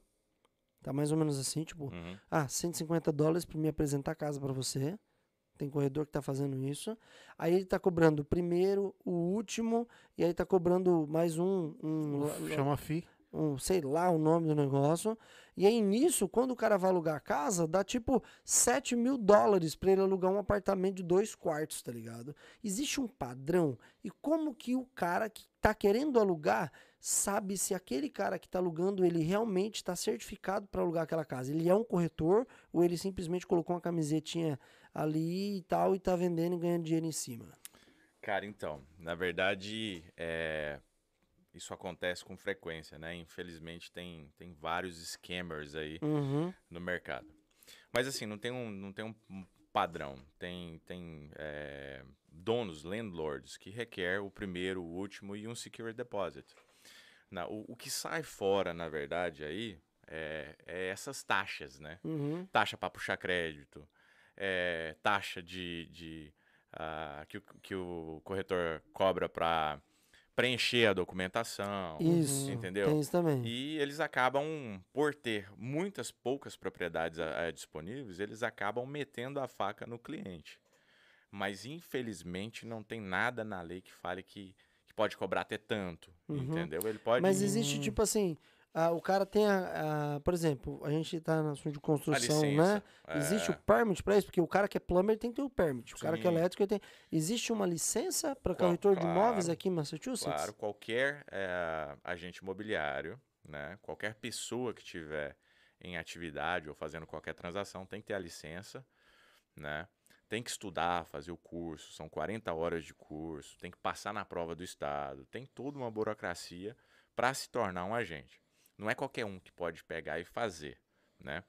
Ah, se essa pessoa trabalha para o management company e ele é assalariado, aí ele pode alugar as propriedades no, no portfólio do management company, Sem ele Entendeu? ter o permit. Sem ele usa ele o ter- permit do manager. sem, ter, sem ele ter a licença. Ah, Entendi. Porque ele não ganha por comissão, ele ganha por hora, Entendi. entendeu? A, a Mas e se momento... o cara, por exemplo, eu tenho uma casa, Certo. tá? Peço desculpa pra você. aí. Eu tenho uma casa. Uhum. Só que aí eu tenho um amigo meu que ele é bom de lábia e conhece muita gente. Eu falo, vende minha casa, aluga minha casa. Vender não. Aluga minha casa. Que eu vou te aí dar eu a te dou comissão. uma- Existe isso? Existe? Pode? Não, não Uhum. pode. É ilegal. Ele- qualquer pessoa que entra para negociar, tanto na parte de venda quanto na parte de aluguel, e ganha comissão por isso, isso é ilegal. Não pode. Ele tem que estar habilitado para isso. Sim. Como é que eu vou saber se essa pessoa tem a licença ou não? Tem um website, tá? Ah, eu de cabeça agora eu não sei, mas eu vou te passar depois você para você você colocar consulta. no ah, num link aqui embaixo Uhum. né, no, no, no, no- no vídeo. Ah, mas você coloca o nome da pessoa e você sabe se ela é licenciada ou não. Legal. Não, isso é o Treta. USA mandou uma pergunta aqui no chat e é legal a pergunta do Treta USA. Treta, tamo junto. Valeu pela pergunta. sempre, ó.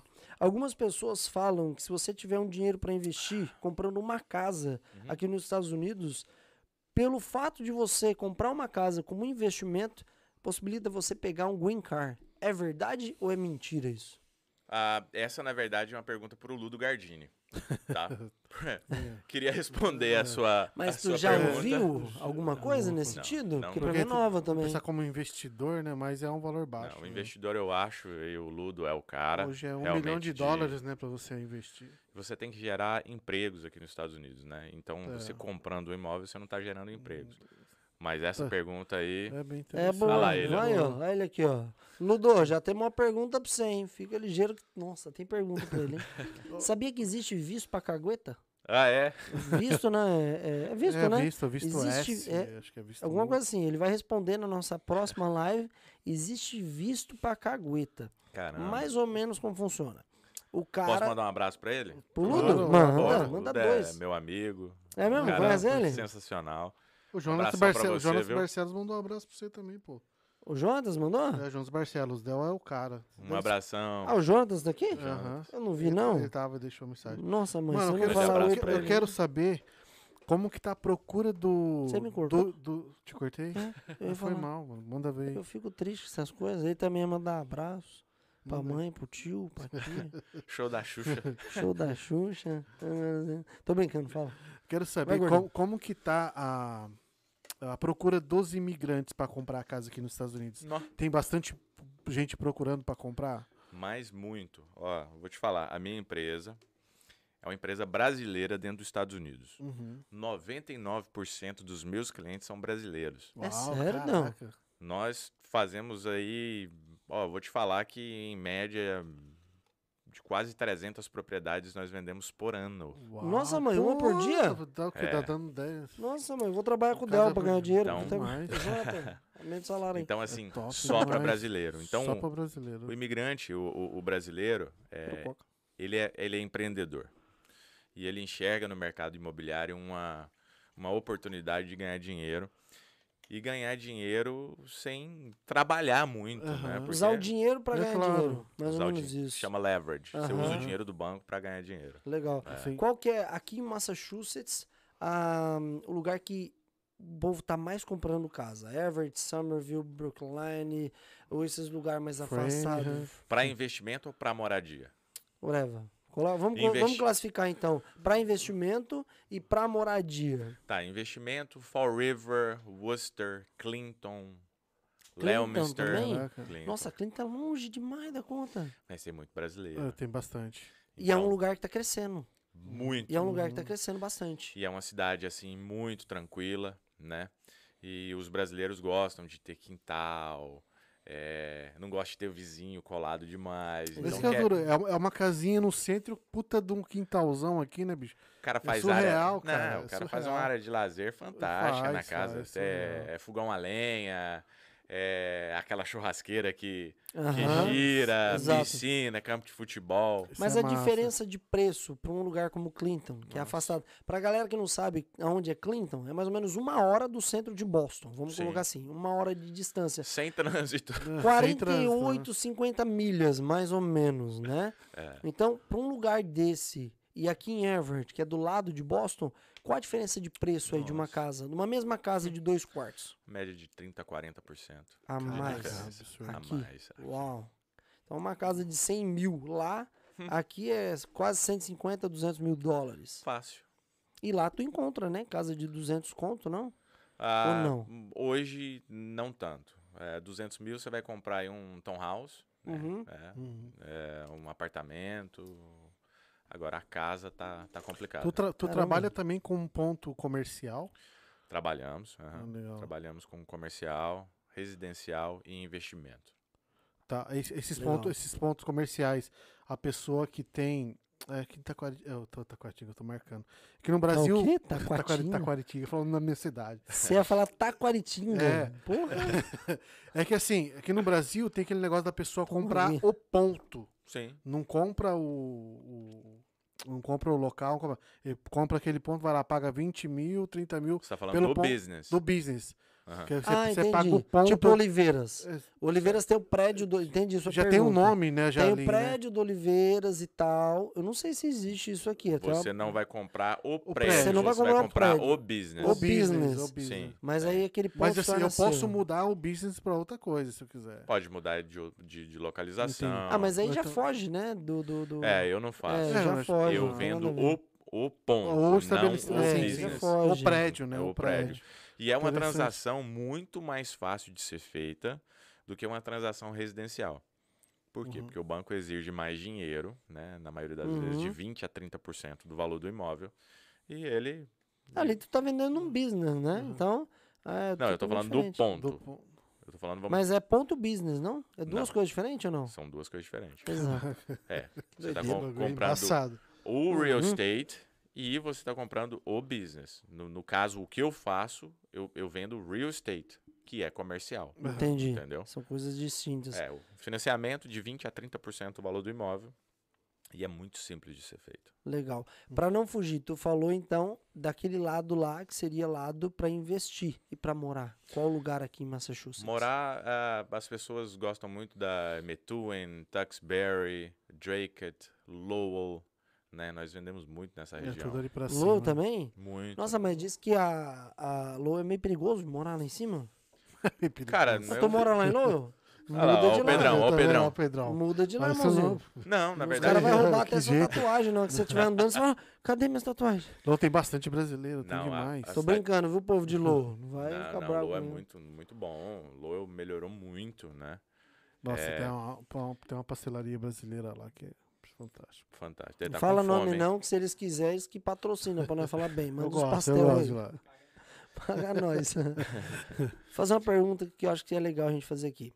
Eu lembro que quando eu vim aqui pra, pra Everett, que a gente Uhum. tá em Everett, e eu fui colocar seguro no meu carro, Certo. o seguro do carro acabou sendo mais caro pela localização de Everett. Porque eles falam que esse lugar aqui é muito é, mais, sei lá, mais bizado, acontece mais acidente, mais roubo. Hum. Ah, até semana passada eu vi que teve um roubo de carro aqui em Somerville. Então, pra galera olha, que acha que não tem, tem sim. Principalmente nessa época do ano, que tá mais frio, a galera vai pro mercado, deixa o carro ligado no estacionamento, vem um doido, entra no carro, leva embora, né? Certo. Então, tem muito disso. Na parte para vender e comprar, Uhum. como que funciona? O banco também avalia que o lugar é mais calmo, o lugar é não, mas é mais perigoso. e Isso também entra no preço do móvel? Como Tá, funciona a isso? sua pergunta é referente a- ao seguro Não. ou ao táxi da cidade? Não. A minha pergunta é: existem lugares que são mais tranquilos, Aham. né? E existem lugares que são mais violentos e que o índice ali é muito mais mais brabo. Vamos colocar assim. Uhum. Na hora que tu for vender um imóvel, se você for vender um imóvel ou comprar um imóvel num lugar que é, que é uma, sei lá, um lugar mais perigoso, Uhum. o preço do imóvel cai por o lugar ser mais perigoso? Ou aumenta por o lugar ser mais tranquilo? Tem Sem, isso também? sem dúvida, sem dúvida. Localização é tudo. Né? Se você é, compra numa área que tem índice de, de criminalidade elevada, o preço vai ser menor. Não é todo mundo que quer morar naquela localização. Qual, qual foi a cidade aqui de Massachusetts que você teve mais dificuldade para vender uma, uma propriedade? Cara, em Dorchester, Of course. of course. é complicado. É, é mais difícil. Aham. Desculpa a galera de Dorchester Não, aí, mas tá? não, Não, fala assim, inglês, mas- não fala português. Não. Mas tem brasileiro lá, pô, vai. Tem, mas, Tem. Mas Dorchester é quebrado, irmão. É centro de São Paulo ali, isso é louco. É pesado. Ali ainda não. É o, prime... é o único lugar nos Estados Unidos, até hoje, que pelo menos eu fui, né? Aqui em Ah. Boston. Estados Unidos não. Massachusetts, que tem porta de aço, velho, nos comércios. Porta de E aço. que você ficou com medo de andar na rua. É, você é branquinho assim ainda. Bro, na moral, você anda lá, é porta de aço, e depois tem outras grades, assim, travando com. com... Eu falei, mano, Nossa, é voltei pra embaçado. Sampa. É a mesma coisa que você tá andando em São Paulo, só os loucão na rua, os mendigos mexendo na porta do seu carro na hora que você para no farol. Teve um mendigo que eu parei no, no homeless, né? Que fala. Aham. O maluco tava loucão, mano. Parei no farol assim, ele pedindo dinheiro. Eu, tipo, nem vou olhar pra esse maluco, né? Tava doidão, cheirado. Ele começou a forçar a porta do meu carro. Eu falei, pronto. Morri. Lascou. Lascou. E é Dorchester. O pessoal acha que não tem. Tem, mano. Tem uma Cracolândia lá na saída 18. Sabia disso aí? Que tem uma Cracolândia lá? Tem uma mini Cracolândia, só os loucão zumbi no meio da rua, assim, ó. Fazendo marabalismo sem bolinha. é, a, a Cindy. Jogando a bola pra cima. É, a milhão, assim, ó, sem bolinha. Eu falei, caraca, moleque é doido mesmo, essa droga é da boa, hein? e aí, a Cindy, que é uma polícia, ela veio aqui, teve aqui com a gente no podcast, legal. e ela comentou que o pessoal de Boston tá querendo transferir essa Cracolândia que existe ali, porque tá ficando feio pra Boston isso, aquela galera ali, e tá querendo mandar aqui pra cima pra Lowell, se eu não me engano. Não, não, é salgos. Falou. pra Salgos. Não, não, ô, Pedro, é sal- já não. Pra Lô, É, não. Pra Salgos. Perde salgos ali. Sério? Pra só. Revir, pra Revir, pra Revir. Estão querendo mandar pra Revir. E aí tá Ah. tendo uma, uma, dis- uma meio que uma rincha, porque o pessoal não quer aceitar. E aí tá querendo mover o povo pra cá e o povo daqui não quer aceitar. Ou seja, vai sobrar pra Loura. Só falo. Ô, Pedrão. E o pessoal acha que não tem isso, né, mano? Tem. Tá feia a coisa Então, aqui. aí, aí difícil mesmo foi, foi Dorchester. Cara, mais? Dorchester, ah, assim, a gente vende, né? Não Chelsea. colocou- Não, Chelsea é uma cidade muito boa, né? Nos últimos anos melhorou Mas tem bastante um, índice, também. tem um índice grande ali também. Né? Sim, sim, mas melhorou muito. Ah, né? eu gosto de Chelsea. É, melhorou muito. É, Eu tem, gosto uma, de tem umas E tá bocadas. muito, Eles falam próximo de Boston, né? Também, É, também, eu, gosto, eu também. gosto de Chelsea, Mas bem todas- longe de mim. Cara, mas toda cidade tem isso. Tem, claro que boa, tem, área claro que ruim, tem. Tem. Entendeu? O pessoal fala tanto de Nacho ali no Hampshire, que o pessoal não gosta de ter medo lá. Esse dia, um tempo, eu fui lá num condomínio, falaram e deixaram os carros. Tô vendo o comentário do O treta. aqui. pessoal tem mania. Eu comentei aquela hora lá do, do visto de, de cagueta. A menina do treta colocou Vou assim. dizer todo mundo. Vou ter meu visto então, porque o cagueta é todo mundo, que é o, o treta recém só fala da vida dos outros É. no Instagram. Eles estavam falando que lá no Não condomínio. fala da minha, não, pelo amor de Deus. Não, fala bem, que é nosso É, convidado, bem, treta. Pelo amor. Eles estavam comentando lá, no, lá no, num condomínio, arrombaram 11 carros, bicho, dentro de um Caramba. condomínio. Aonde? Quebraram o vidro e roubaram as coisas. Aonde? Em New Hampshire, num Em condomínio. New Hampshire? É. É, vacilou com o carro ali, deixa- ou a pessoa vai, entra pro condomínio, deixa o carro aberto, não tranca. Você deixou É. sua, sua bolsa atrás do banco de trás. Ah, mas era o quê? Luiz Vuitton? Não, É Luiz. Vintão. É, Luiz Vuitton. é da 25 de Boston. 25 de Boston. Vamos mudar um pouquinho de assunto, que eu quero Vamos lá. comentar um assunto que eu achei legal. Não sei se tu viu, Hum. hoje todo mundo começou a postar. Teve um rapaz que ele foi inocentado. Você chegou a ver um rapaz que, ah, onde ele morava, procura aí, DK, Aonde? enquanto eu não vou vi, não. comentando. Sem ele bateria. pro- Sem bateria no celular? Usa o meu aqui. Peraí, deixa eu destravar. Peraí, segura um pouquinho. A gente vai comentar isso aqui que eu acho interessante falar, porque a gente está nos Estados Unidos e é legal a gente comentar a respeito disso, ó. Acho que a galera que tá olhando o meu Instagram aí viu. Teve um rapaz que a cidade. Olha que legal esse vídeo aqui. Eu vou mostrar pra você. Aqui é ao vivo, aqui as coisas funcionam. ó.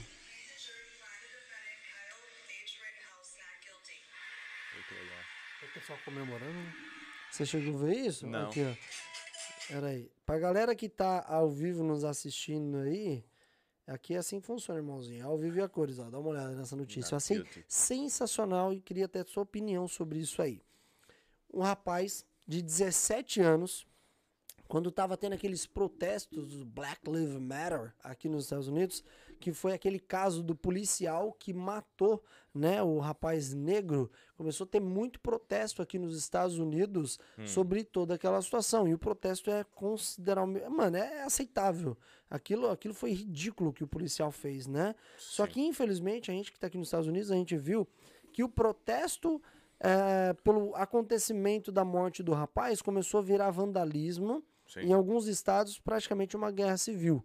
Porque o civil aqui tem direito ao porte de arma. E ele pode ter arma. Ele não pode ser, ter só 38.40. O moleque saiu na rua com uma R15, pra você ter uma ideia. Que isso? E o estado dele começou a sofrer muitos ataques, Uhum. né? E o pessoal invadindo as lojas, quebrando tudo, saqueando loja, quebrando as casas. E o estado colocou eh, uma nota falando: olha, tu tem arma em casa, sai pra proteger teu estado.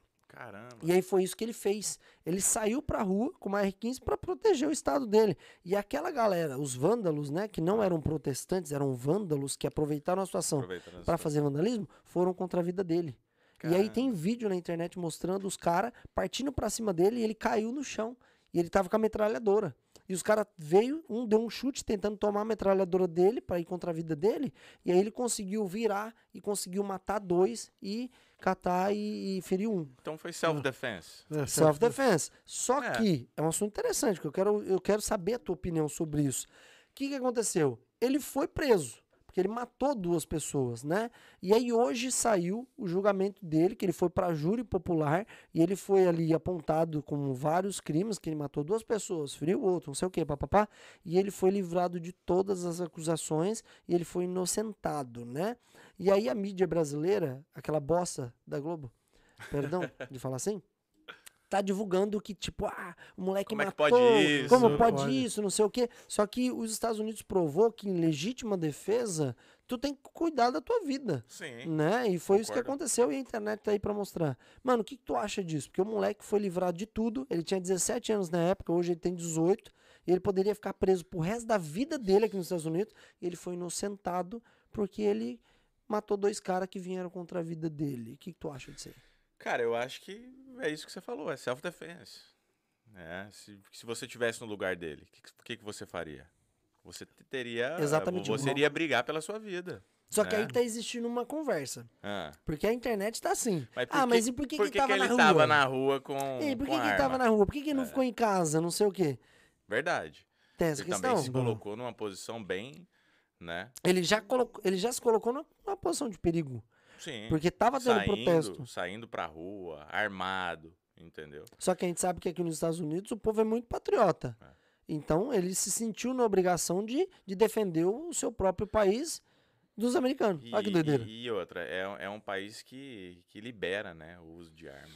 Então, assim, E pra um É, cara de estados têm 17 anos. Eu não sei nem se uma criança de 17 anos tem porte de arma, pode ter porte de arma. qual estado que ele tava? Ah, eu vou pegar aqui pra você, mas. É, eu acho que depende do estado. Porque né? tem um estado aqui que é o mais armado, acho que é do Mas Texas, né? que tem 17 mais... anos, eu, às vezes, é, eu gosto muito de atirar. Às vezes eu vou no shooting range Uhum. e eu vejo meninos de 12 anos a- Atirando. atirando. Eu já levei meu sobrinho de, de 13 para 14, 14 anos, o Peter, Uhum. pra atirar.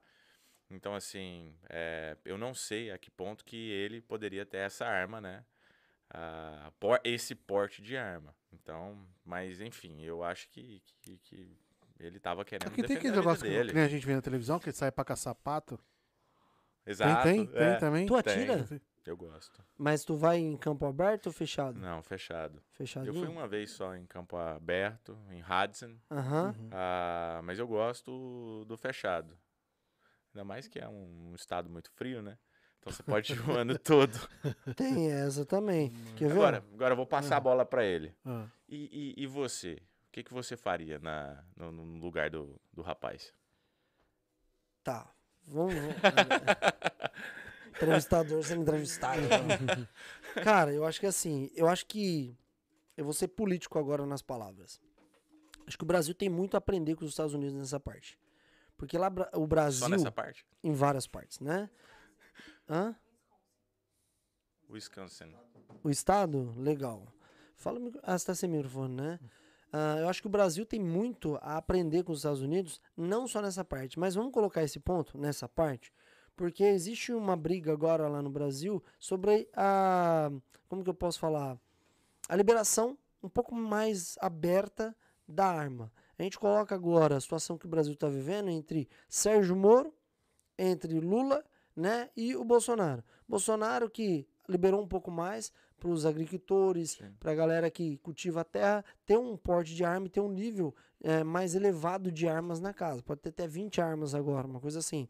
Já o Sérgio Moro, que está entrando para concorrer agora à presidência do Brasil, é desarma, desarmamentista. E o Lula esquece. Lula é o demônio em forma de pessoa, né? E eu acho que o Brasil tem muito a aprender isso. Por quê? Aqui, a arma é para te proteger. A arma para mim é que nem um carro. Tu tem um carro. Significa que por você ter um carro, tu vai atropelar alguém? Não. Não. A arma é a mesma coisa. Significa que por você ter uma arma, tu vai matar alguém? Não. Não. não, não. A arma, ela tá para proteger a sua vida de um possível ataque. Se alguém entrar na tua casa, tentar fazer alguma coisa contra a sua vida, você tem total autonomia de se defender. Se você não tiver a ferramenta para você se defender, como você vai se defender? É. No caso, nesse caso, desse, Nesse desse caso, jovem, ele teria morrido. Ele teria morrido. O pessoal atentou contra a vida dele. Se ele tivesse uma flor na mão, ele teria morrido. Então, a ferramenta para você defender a sua vida é o quê? É uma arma. Entende? Então, Concordo. os Estados Unidos, ele te possibilita a você ter como defender a sua vida, a sua casa, o seu bem. Acho que o Brasil precisa entender Mas isso. eu já penso que já é um- uma coisa mais cultural. O- os Estados Unidos têm essa cultura, o Brasil já não. É porque é histórico, né? Então, É, você eu- aprender, você aprender com essa cultura de você ter uma arma dentro de casa, isso é muito complicado, cara. Aí você acontece, você tem filho pequeno, você tem uma arma, você esconde, teu filho acha que o negócio é de brinquedo. Eu já vi, teve vizinho meu, tomou um tiro do filho, cara. Varou aqui na tinha Aqui aquele- nos Estados Unidos? Não, lá em, São- no Brasil. Tinha aquele, aquela novela, O Beijo do Vampiro, ficou com medo, foi lá em cima da geladeira, pegou a arma do pai e deu um tiro no pai, achando que o pai era um vampiro. Cara, meu pai Achando sempre teve tá arma em casa. E, e- e É ele complicado, sempre. cara. Não, mas ele sempre ensinou a gente. É, sim, sim. Tá mas- vendo isso aqui? Isso aqui usa dessa maneira e tal. Você não pode fazer isso, porque machuca. Mas, mas Então o, você, o, tem, que- Del- você Del, tem que explicar. mas, Del, que mas a nossa época, a gente ouvia os pais. Eu acho que hoje, infelizmente, não tem muito essa cultura do, do, do criança se escutar o que o pai tá falando, porque antigamente só do pai olhar você já mijava nas calças, parça. Verdade. Hoje em dia não, hoje, hoje em dia o adolescente afronta seus pais. Ah, Deixa mano, mas, bate, mas eu acho que É muito uma coisa não tem cultural. nada a ver com a outra. é muito Por exemplo, cultural. as crianças aqui nos Estados Unidos, você vê que o pai não fica falando. A criança, desde criança, ela já entende o que é certo, o que é errado, o que pode e o que não pode. Tu pode ver que a mentalidade das crianças aqui é um, é um pouco acima do que a Sim. mentalidade das crianças no Brasil. Por quê? Elas têm acesso a coisa que as crianças no Brasil não têm. Por Verdade. exemplo, elas sabem o que, que é uma arma e para que, que ela serve. Os pais, todos praticamente, têm arma em casa, a grande maioria tem, certo? Porque é tradição ter arma. É tradição o filho fazer 15 anos de idade, 16 anos de idade, o pai te dá uma arma de presente, te levar para uma escola de tiro, mostrar como atira e tal.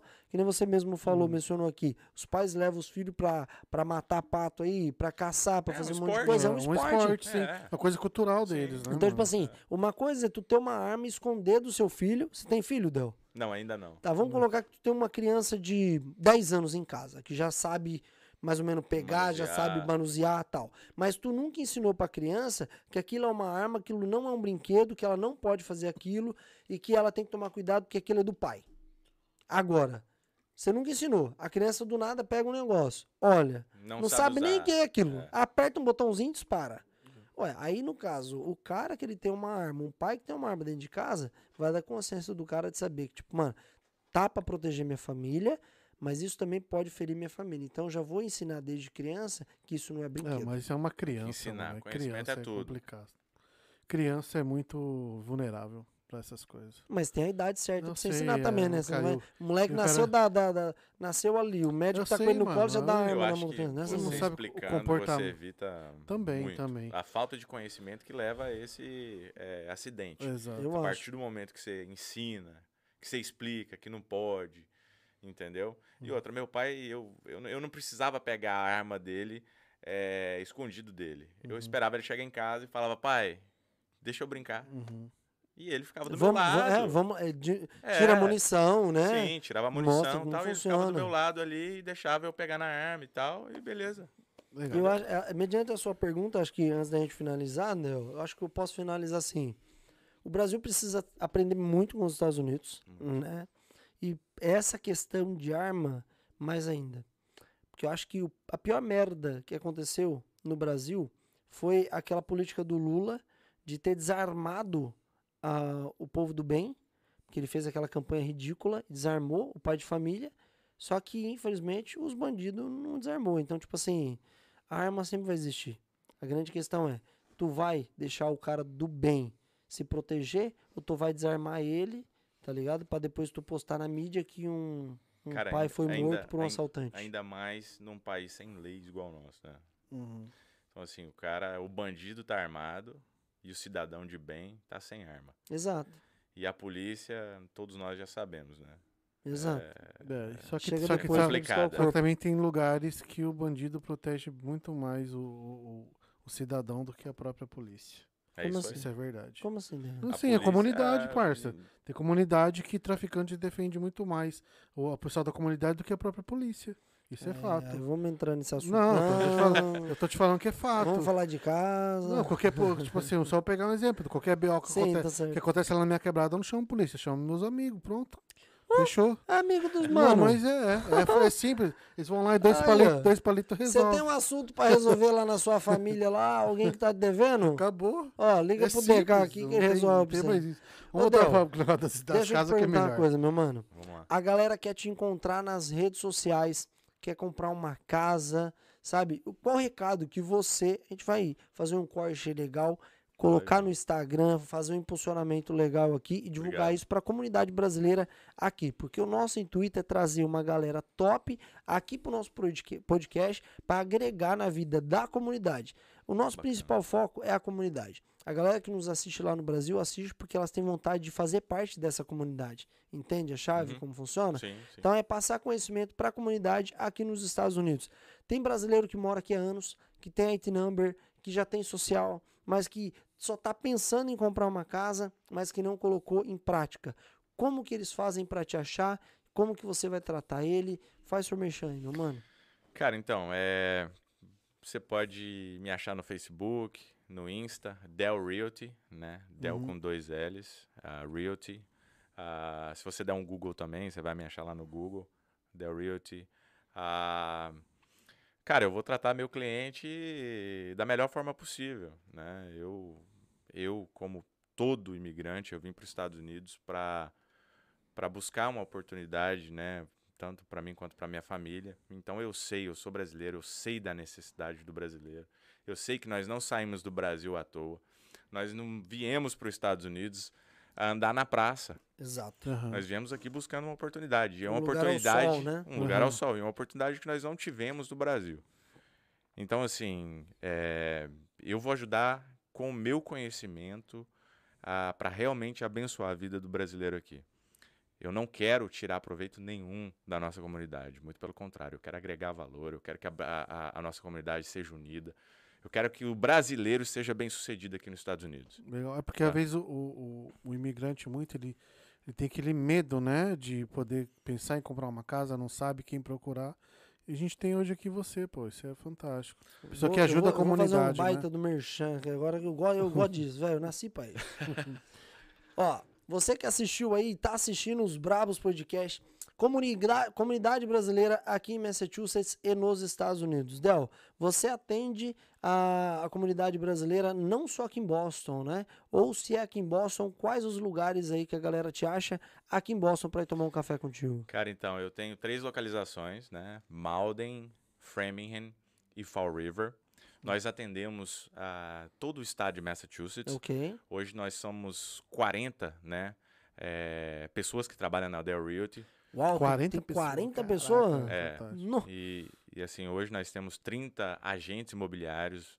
Eu tenho imobiliário, é, é, agentes imobiliários russo, americano, entendeu? Que trabalha com a gente. Mas a maioria dos nossos agentes são brasileiros.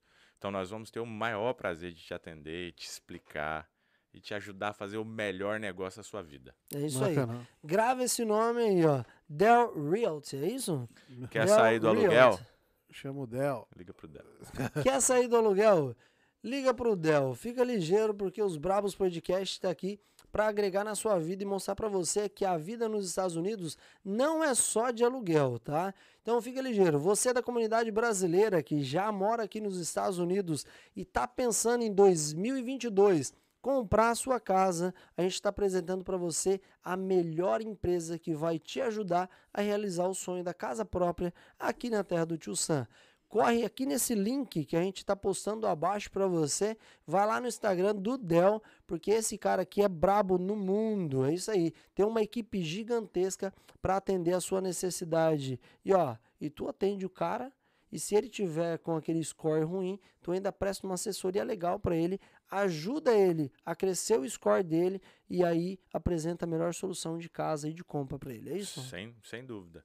E detalhe, nós temos o nosso app aí, o nosso app Uhum. da Del Realty. Às vezes você tem interesse de já ficar familiarizado aí com o preço do imóvel na sua cidade. Só baixar nosso aplicativo, é um negócio bem bacana, Massa. bem funcionalzinho, massa. entendeu? Você vai ficar por dentro de tudo. E, é aquele negócio, né? Eu tenho 18 anos de mercado imobiliário e já fiz milhares de transações imobiliárias. Eu Top. tenho certeza que você vai fazer o melhor negócio do mundo. Del, qual que é o telefone pras ga pra galera te achar aí, meu mano? Ah, 617 629 5950. Mais uma vez. 617 629 5950. Então, você ouviu aí? Quer sair do aluguel? Liga pro Del. Quer sair do aluguel? Liga pro Del. Ô, Del, e aí, Cara, meu mano? Curtiu? muito. Que você fala? E os Cara, meninos? Curtiu, rapaziada? Cara aí. Bom demais ou não? O Del veio Obrigado, e veio já com a cavalaria aqui. Tem um mano de dois metros ali. Os caras veio com segurança. O Já cara já é grande, entrou de segurança. Veio com segurança, Tá maluco, rapaz. E tudo que a gente fazia, ele olhava pro Del assim, tipo, eu vou pegar esse cara na saída aí. Curtiu? O que, que você achou do nosso espaço? Fenomenal. Você achou de nós, Obrigado, o gordo viu? e o magro, que aqui é uma dupla, o gordo e o magro. É. Cara, muito bacana. Obrigado pela oportunidade aí de contar para nossa comunidade, né, a minha trajetória, o que eu faço. E vocês me receberam aí de braços abertos. Estou muito feliz mesmo de estar aqui. Muito obrigado. Não, É mas isso, isso aí nós que a gente precisa, né? De pessoas como você para agregar na vida de muitos que estão aí nos assistindo. Obrigado né? pelos presentes. Curtiu? Ah, eu, Bem, eu vou te trazer o bem. outro. Não, eu beleza. peguei o seu. Tem problema não, pô. Ah, ele usa, não tem problema não. Dá pra ele depois. Obrigado pelo presente. Obrigado, rapaziada, por vocês terem vindo agradece, também. agradece. Obrigado pelo seu tempo, porque a gente sabe que a vida aqui nos Estados Unidos é muito corrida, né? Então, quando a gente recebe um convidado aqui, a gente sabe que ele está cedendo o tempo dele, vindo às vezes de um lugar longe, para vir aqui contar um pouco da história dele, para apresentar a empresa dele, para falar um pouco, agregar um conteúdo para o nosso podcast, para a comunidade. Então, desde já, Del, obrigado Obrigado, de coração. Mano, gostei de ser, você é da hora demais. Fala bem, comigo. tem uma vozona da hora, né, velho? Queria ter uma voz dessa. Se eu tivesse uma voz dessa, acho que o, o- Como que é o nome da rádio lá? Nossa rádio Nossa USA? rádio é sei. Do Lombardi. Lombardi! Tamo junto. Cara, prazerão conhecer vocês mais uma vez. É, conta comigo. Tamo junto. O que eu puder fazer para ajudar, agregar valor Top. aí, tô dentro. Valeu? Bacana. A gente Hum. agradece mesmo de coração. Falar de agregar valor, agradece aí a galera que ela agrega valor aqui nos Brabos Podcast. É também, ô, pessoal, lembrando que a votação do pra gente os melhores Já encerrou. já encerrou. Já Já é amanhã, encerrou. parça. Já encerrou. Até dia 21. Não, já encerrou. Certeza? É, os Brabos Podcast foi mencionado na mídia americana. Que isso, hein, pai? Concorrendo aos melhores do ano, né? Colocaram aí os Brabos lá como os melhores do ano. A gente ficou sabendo aí através de um seguidor que mandou falando assim: votei em vocês. Eu falei, votou aonde? que eu Não tô sabendo. Nem Nem eu a gente, sabia. nem a gente tava sabendo, pô. Nem a gente sabia. Os caras colocou nós lá e nós não sabia. Então, quero agradecer aqui a Mídia América por ter mencionado os brabos nessa votação aí. Só da gente estar sendo lembrado, sinal que a gente está sendo visto. Isso é sensacional. Sinal que estamos produzindo o fruto do nosso trabalho e tem gente aí de olho em nós, Com cara. certeza. Né? E deixar aqui nosso agradecimento para nossos patrocinadores, o Ludo Gardini, Gardini Law, e também a CNN Legal Service. É isso aí. os nossos Marão parceiros, né? Burger também, que sempre patrocina aí pessoas que vêm de outros estados pra cá. E ó, pode ficar ligeiro que dezembro vai ser o mês aqui dos influencers em Massachusetts. Vai fazer um galera- jeito diferente agora. né? Vai, dezembrão vai bombar, vai vir vários artistas da comunidade aqui, várias galera que toca na noite, o grupo de pagode, os MC. A gente vai fazer isso aqui meio que um pode pá daqui da América. Vai ser, Vai ser ser um, uma- pod- um podcast musical. Vai aqui. ser top demais. É o seguinte, rapaziadinha. Você que tem uma empresa aqui nos Estados Unidos e quer também contribuir, quer que a gente divulga, quer que essa cara gorda do DK fale o nome da sua empresa aqui, a gente faça um merchan top, entre em contato com a gente lá no nosso e-mail. Qual que é o e-mail, DK? É o canal brabospodcast.gmail.com ou pode mandar pelo direct no nosso Instagram também. É isso A aí. gente responde lá. Já aproveita para seguir os Brabos lá no Instagram, que toda semana tem Reels Brabo, History Brabo, História Braba, de Brabos que vieram aqui para os Estados Unidos e fazem acontecer. E para você que não obrigado. acompanhou também essa live aqui, a gente vai estar disponível depois que terminar vai e também, cortes. e também no Spotify. Acompanhe a gente no Spotify. Você que vai pra academia, tá curtindo. Sabia que tá ele tá no dirigindo. Spotify? Caramba, É, cara. no Não, Spotify no também. Spotify Vocês também. estão brabo mesmo. Esse Ah, dia eu tem, tava- que estar, né? tem que estar nas mídias, né, pô? Esse dia eu tava me escutando. Aí eu falei, eu tô Brabíssimo. Eu tô escutando o meu próprio podcast, sendo É que tem, sei. tem muita gente que gosta Legal. do Spotify, né? De escutar um podcast. Então procura lá os Bravos Podcast. Você vai ver essa entrevista aqui com o Del. Foi super top também. E lá. é isso aí, ó. 2022 promete, tem muita coisa boa vindo por aí. E aí, os Brabos Podcast provavelmente vai estar em outro lugar. Num estúdio maior, uma parada bem profissional. E tem coisa muito legal vindo por aí. Amém. Vamos. Né? Vamos que vamos. Amém. Del, obrigado, Obrigado, mais uma Satisfação. vez. Obrigado. Obrigado pelos presentes, obrigado, rapaziada. E Tamo Nirvana na veia. Valeu, galera. Tchau, beijo Valeu, do gordo. abraço. No caso, DK. Pai aqui. Tchau. Tchau, tchau.